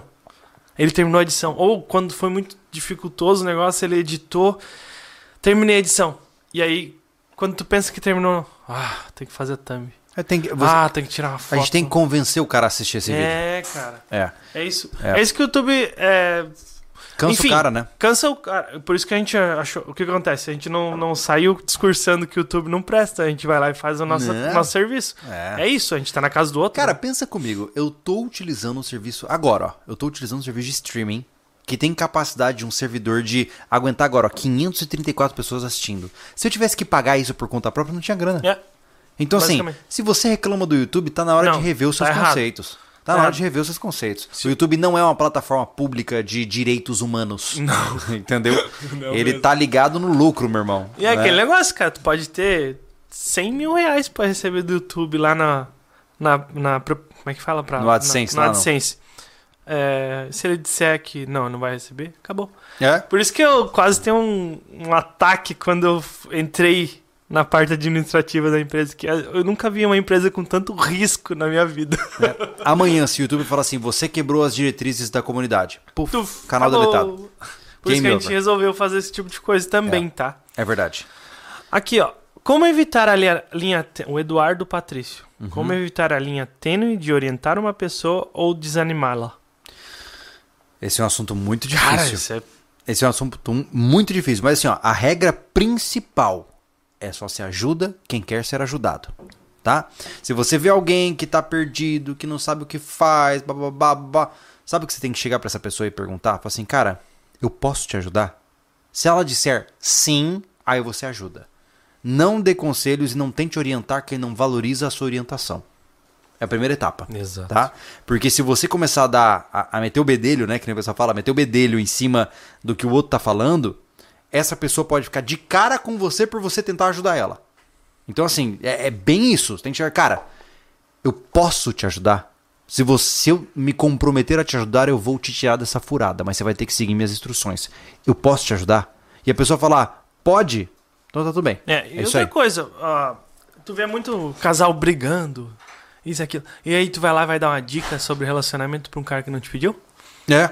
Exatamente. Não vai acontecer, cara. Tu vai perder a amizade. É. Então, se te pedirem ajuda, você ajuda. Esteja preparado pra isso. Se é alguém que você queira ajudar. É. Entendeu? Outra coisa. Não, não morra porque a pessoa não seguiu. Nossa, sim. Entendeu? Ah, tu quer, quer que eu te ajude? Segue o que eu tô falando. E se ela não seguir e errar e dizer que foi culpa tua, é um Ema, problema dela. Ema, ema. Entendeu? Cada um com seu problema. É isso. tu pode perceber. A gente ajuda, eu já ajudei É. um bocado de gente. Eu falei, ó, cara, tu tem que fazer isso, isso e isso. É, porque, por baseado em experiência que eu tive, enfim. Deu certo nessa receita, receitinha que eu mandei pra ele. Ele foi lá e resolveu colocar duas pitadas de sal a mais e deu errado, a culpa é minha. Eu sei que não, ele pode me culpar e o problema é dele. Entendeu? É isso. É. Só cuidado pelas responsabilidades que você assume, né? Exatamente. O Pequeno Príncipe já dizia que você é responsável pelo que você cativa, Boa. né? Olha só, eu recebi um elogio. Você recebeu um elogio. É o Kleber Cruz. Ó, o cara ficou todo feliz, cara. Ah, eu gosto de receber elogio. Legal. É mesmo? Tiago, não uma crítica, só um agradecimento. Quando comprei o livro Receita dos Refúgios, tu foi gentil no agradecimento e eu achei que era até o Júlio ou o Anderson. Obrigado. Obrigado! Ó, alguém me chamou, Ai, falou que eu sou gentil, pô. É, Eu ele- vivo, eu vivo ouvindo aqui que eu sou um baita de um. eu acho que ele não está, ele não te conhece o suficiente. Olha, esse é legal. ah, diga. Como sair do vício do telemóvel? Hum, Sou hiperestimulado pelo telemóvel, estou a Salve, pensar Portugal. em comprar despertador e relógio depois ver as horas no telemóvel. Olha, existem coisas que a melhor maneira de você pensar é a seguinte: cara, desliga o celular e deixa ele quieto. É isso. Você não vai morrer se você deixar ele quieto. De verdade mesmo, cara. Ó, pega o celular, desliga ele, desliga, tá? Se alguém morrer, vão chegar até você. Qualquer no- notícia ruim corre rápido, essa é a regra, né? Então, se você tem dependência desse dispositivo aqui, desliga ele e deixa num canto, cara. Você vai se agoniar para um caramba. Mas depois de um tempo você se acostuma. De verdade. Sempre que você puder, eu tenho um, um amigo que eu admiro a conduta dele, cara. Hum. O Toninho lá da Rota Extrema. Ele chega, acho que tipo 8, 9 horas e desliga o celular e só liga de manhã.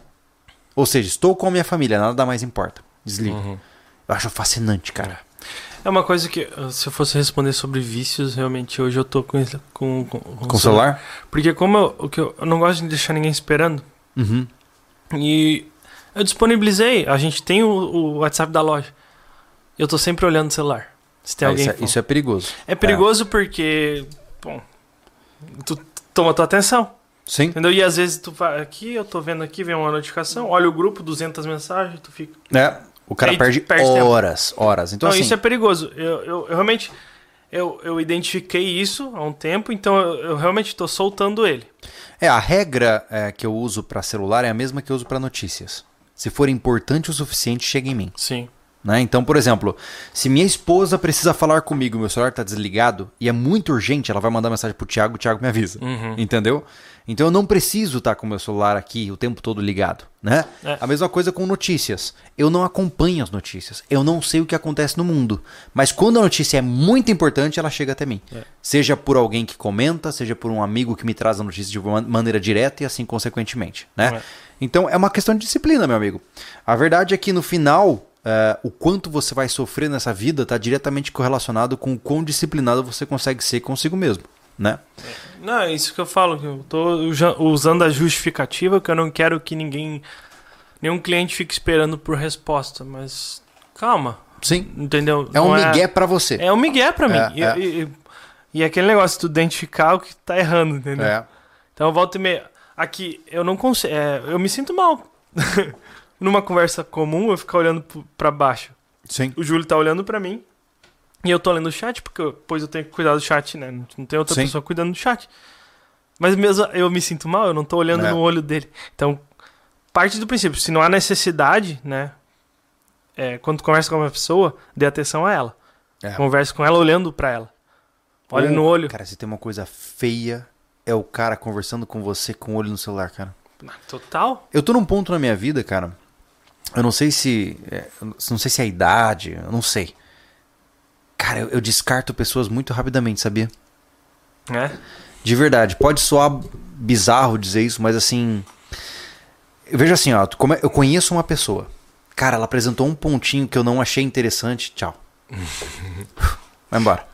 E vai embora não no sentido de que eu vou mandar o cara embora. Ele simplesmente não vai subir em nível hierárquico. Dentro da- das minhas castas de amizade, como a gente já conversou no Sim. podcast passado. Porque, pô, mano, meu tempo é tão valioso, cara. Tão valioso. E se eu preciso ficar provando pra você, pra você olhar pra minha cara, que é é o mínimo que eu espero de você. Caraca, mano. eu não sou bom o suficiente pra você, então vai, vai curtir tua vida. É Né? verdade. É muito louco, né? Aqui, ó. Hum, Por favor, depois faça uma live sobre empreendedorismo. Quem está começando agora, as dificuldades e a diversidade, seria muito útil. É a gente muito, fez a algo gente, assim, né? a gente falou um pouquinho sobre finanças com o Mac, né? O Mac teve aí, É. é um grande parceiro nosso. Ele já fez dois podcasts conosco, um sobre economia financeira e o outro sobre empresa, a gente falou, né? É. É, o segundo podcast com o Marcelo Passerini, ele veio aqui, é, e a gente falou muito sobre empresa, sobre economia empresarial. Então, dá, um- dá uma voltada aqui nos vídeos É. ao vivo, ou no Spotify mesmo, no iTunes. Tá lá mesmo, É. no Spotify já Tá, também. tá lá, acho sobre que empreende- empreendedorismo. Tá, né? empreendedorismo, né? É. Porque realmente é um assunto, pô, mano, que eu demorei a aprender, né? É, mas vale a pena você conhecer sim. É, é, eu curto muito esse tipo de coisa, né? Parte É. financeira e, e- e empresarial é a minha praia, assim, eu gosto da parada. Boring. Ó, o, o Thiago Brocasso de amizade é uma boa. ai, ai. Ó, não é prepotência não, Moser. O que que tá rolando? Explica Não, pra ele- gente. Ele só colocou em caixa alta. É caixa alta que fala que a caps lock, né? Eles vão Aham. entender, né? É. Isso se chama prepotência. Mas, mas eu sou muito arrogante e muito prepotente. É, não é uma percepção equivocada sua. Eu luto diariamente contra o meu próprio narcisismo. E, e não é mentira, não é, não é feio, é isso. Se deixar, eu me, me proclamo como é, é, dono do universo, pô. Hum. Só que eu entendo que isso está dentro de mim. Não, não. Mas, Volta, volta a tua explicação. Eu entendo que é o Thiago, o dono do universo. continuando, o que eu tô dizendo. mas o ponto principal é o seguinte, cara. É, pode ser prepotência. Claro que pode. Mas ao mesmo tempo, cada momento que eu gasto com alguém que não me agrega nada é um momento a menos que eu tenho com a minha família ou com os meus planos de construção de um legado. Então, se você não tem nada a agregar pra mim, eu não vou perder tempo com você. E não é porque você é um inútil e porque eu sou o, bichão das galáxias. Não. É porque nós dividimos rotas tão distantes que uma não cruza com a outra. Então segue a sua vida, eu sigo a minha. É. Né? Então, eu, eu sou extremamente seletivo das pessoas que me cercam, porque eu entendo que cada segundo é, é realmente é, é extremamente importante, pô. Né? Eu pisquei o olho, cara. Ontem eu tinha 18, pô. Eu tô com 32, cara. É, Eu posso dar uma dica que prejudica a empresa? Claro. Não vai me dar problema? Quer que a gente demite você? Cara, para de só assistir o SV. Sabe o quê? Só assistir o SV. Em que sentido? É, fure a bolha, co- conheça outras opiniões. Ah, Entendeu? sim, claro. É, porque senão tu vai ficar engessado no que a gente pensa. É, é verdade. Entende? Tanto que a gente teve esse choque com o Ciência Sem Fim lá do Sérgio, né, É, cara? É. Pra caramba. A gente foi no. Eu fui no, no podcast do Sérgio Sacani, lá do Ciência Sem Fim, né? O, o Sérgio do Space dele tem um podcast que é o Ciência Sem Fim, né? Ele é muito legal. E eu fui lá na sexta-feira passada. Fala de novo que ele é muito legal. E ele é muito legal. É. Ele é muito legal mesmo, tá? De verdade. De verdade. Fora da câmera, o cara é muito massa. E aí, cara, é, depois do podcast, eu fui ver os comentários. E, cara, eu fui trucidado nos comentários, assim. Foi um, um dos chats mais tóxicos que eu já vi na minha vida, sabe? Se você entrar lá agora, vai na entrevista Júlio Lobo Ciência Sem Fim, você coloca o chat em tempo real. Cara, dá, dá agonia, assim, ó. Os caras, eles realmente me, me desmembraram o chat. Ah, eu, eu, eu, É. eu, eu me vi. Eu parei de, de ler o chat porque eu me vi Com raiva. é, com raiva. É, Eu é. tive que atacar alguém lá porque, poxa, cara. O É, que mas- tinha de sofisma lá não tá no caderninho. É, mas, mas a grande sacada é a seguinte, é... Cara, eu sempre... Cara, ter opinião é garantia de incomodar alguém. É garantia. Quando eu falo o que eu penso, você talvez não concorde com o que eu penso e fique irritado com a forma que eu penso. Mas é assim, né? Eu tinha o péssimo costume de pedir desculpas, né? Eu falava assim, cara, eu peço desculpas se você pensa diferente de mim. Isso é um péssimo vício de linguagem. O que eu digo é, sinto muito por você pensar diferente de mim. eu não vou pedir desculpas por isso. Né? O que eu penso é o que eu penso. E a minha vida hoje é plena. Eu tenho a vida que eu sempre sonhei para minha vida, né? De, para os meus planos, né? Eu tenho uma bela família, eu estou construindo algo que é importante, que eu julgo ser importante para as pessoas. Então, essas críticas são inócuas para mim. Uhum. Mas é importante quebrar a bolha, não só para nós, como também para quem assiste. Sim, sim. Né? É. Se você hoje está travado no mundo sobrevivencialista, cara, vai ver outro mundo. Você vai ver que existe muito mais mundo além do mundo. É. O que o Douglas tem, inteligência emocional, isso aí. Inteligência não é só ler livros, né? lidar consigo e com pessoas. É esperteza. É. É, vacilão morre cedo. é a lei da rua. E aí, mano? É nóis, tá ligado? Fechamos? É, fechamos. Ó, cara, baboseira se irritar. é, ó, baboseira se irritar por opinião alheia. Por acaso outro viverá sua vida? É, realmente, mas é que é, aquilo lá foi tão. Não, eu acho que assim, ó, existe existe sempre aprendizagem na crítica, mesmo na crítica absurda. É, mas o meu problema, Júlio, o que acontece? O que, que me tirou do sério, né? Ah, O que me tirou do sério é você. Sofisma. O que, que acontece? Você pega aqui, de um texto, você pega pitadinhas de verdade constatada uhum, e constrói uma, uma mentira. aham, E isso tava, ó, torando. torando. E aquilo ali, cara, é, não vai acontecer. Eu, tipo, eu não pensei, não, eu vou ter que fazer alguma coisa. Tu para pra pensar. Mas sabe o que tu que- se intoxica, sofisma vai acabar com o mundo, tá, gente? É isso. É. É. Com a humi- humanidade vai acabar por causa disso. Né? Essa é a minha opinião. Uhum. Porque é o que tá acontecendo tipo, por tudo quanto é lado, entende? Sim. Então, mexeu com o meu. Com o core, É, com o núcleo. Exato. Aham. É, já eu penso da seguinte forma: pode gritar, pode espernear, mas sou eu que tenho que dar ração pras galinhas amanhã de manhã. Entendeu? é que nem um muito louco que apareceu lá no, no meu Instagram, eu comecei a puxar a corda dele. Quem quiser, cara, quem quiser ver o que é um pensamento muito louco, entra na minha última postagem no Instagram. Meu irmão, o que, que é aquilo? O que, que é aquilo, cara? Total. Porque agora eu tô no modo. É isso aí, cara. É baixo capitalismo, abaixo comunismo, abaixo a vida humana. Peraí, é peraí. nóis. Oi. Marco Aurélio. Ah, Aconteceu algum problemão, Júlio. o que aconteceu? O Marco Aurélio falou: Boa noite, Thiago e Júlio. Quero avisar que as cervejas Heineken da live do desafio da corrida que eu enviei voltaram. Não. A transportadora voltou com um pacote. Eu não sei como enviar elas pra você. Meu Deus do céu, isso é um pecado. Ué, O mas cara me chama no WhatsApp da loja, pelo é, amor de entra Deus. no lojasv.com.br e chama o Whats do É, Thiago. Estranho isso aí, exato. cara. Estranho. Não, porque, É. porque realmente o endereço da loja lá, eu não lembro se eu falei com ele no WhatsApp, porque é muita gente, tá? Desculpa. É. Mas. E se caso o custo de reenvio não seja interessante pra você, consuma a cerveja pensando na gente, tá tudo bem. Exatamente.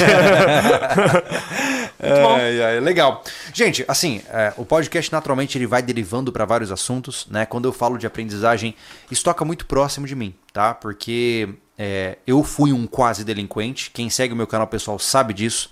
Eu fui usuário de droga, eu não sou réu primário. Bom, na verdade eu sou, né? Virei 18 anos, eu- É. eu já paguei trabalho comunitário, eu andei na criminalidade. Tudo isso aconteceu, cara, porque eu odiava o sistema de ensino tradicional. Odiava com todas as minhas forças.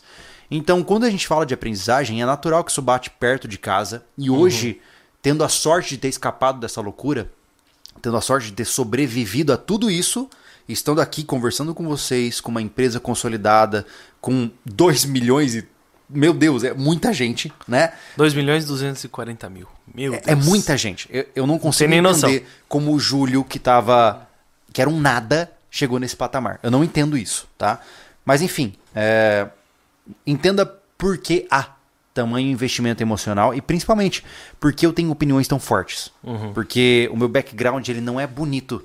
Eu não sou o garoto do berço de ouro como muitos pensam.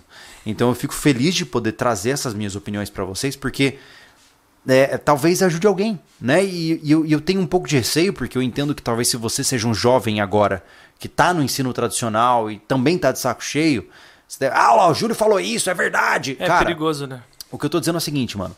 É, faz o que você tem que fazer, passa por essa desgraça aí e vai embora dela.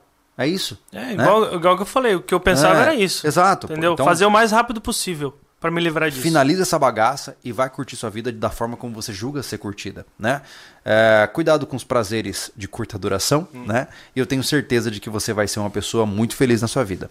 O importante, cara, é você fazer as coisas. Eita! oh, Que oh. Aí, pronto. Vou deixar assim por enquanto. É, ficou. Ah, você tem que fazer as coisas com algum sentido na sua vida. Se você está fazendo as coisas só porque você está fazendo as coisas, algo está errado.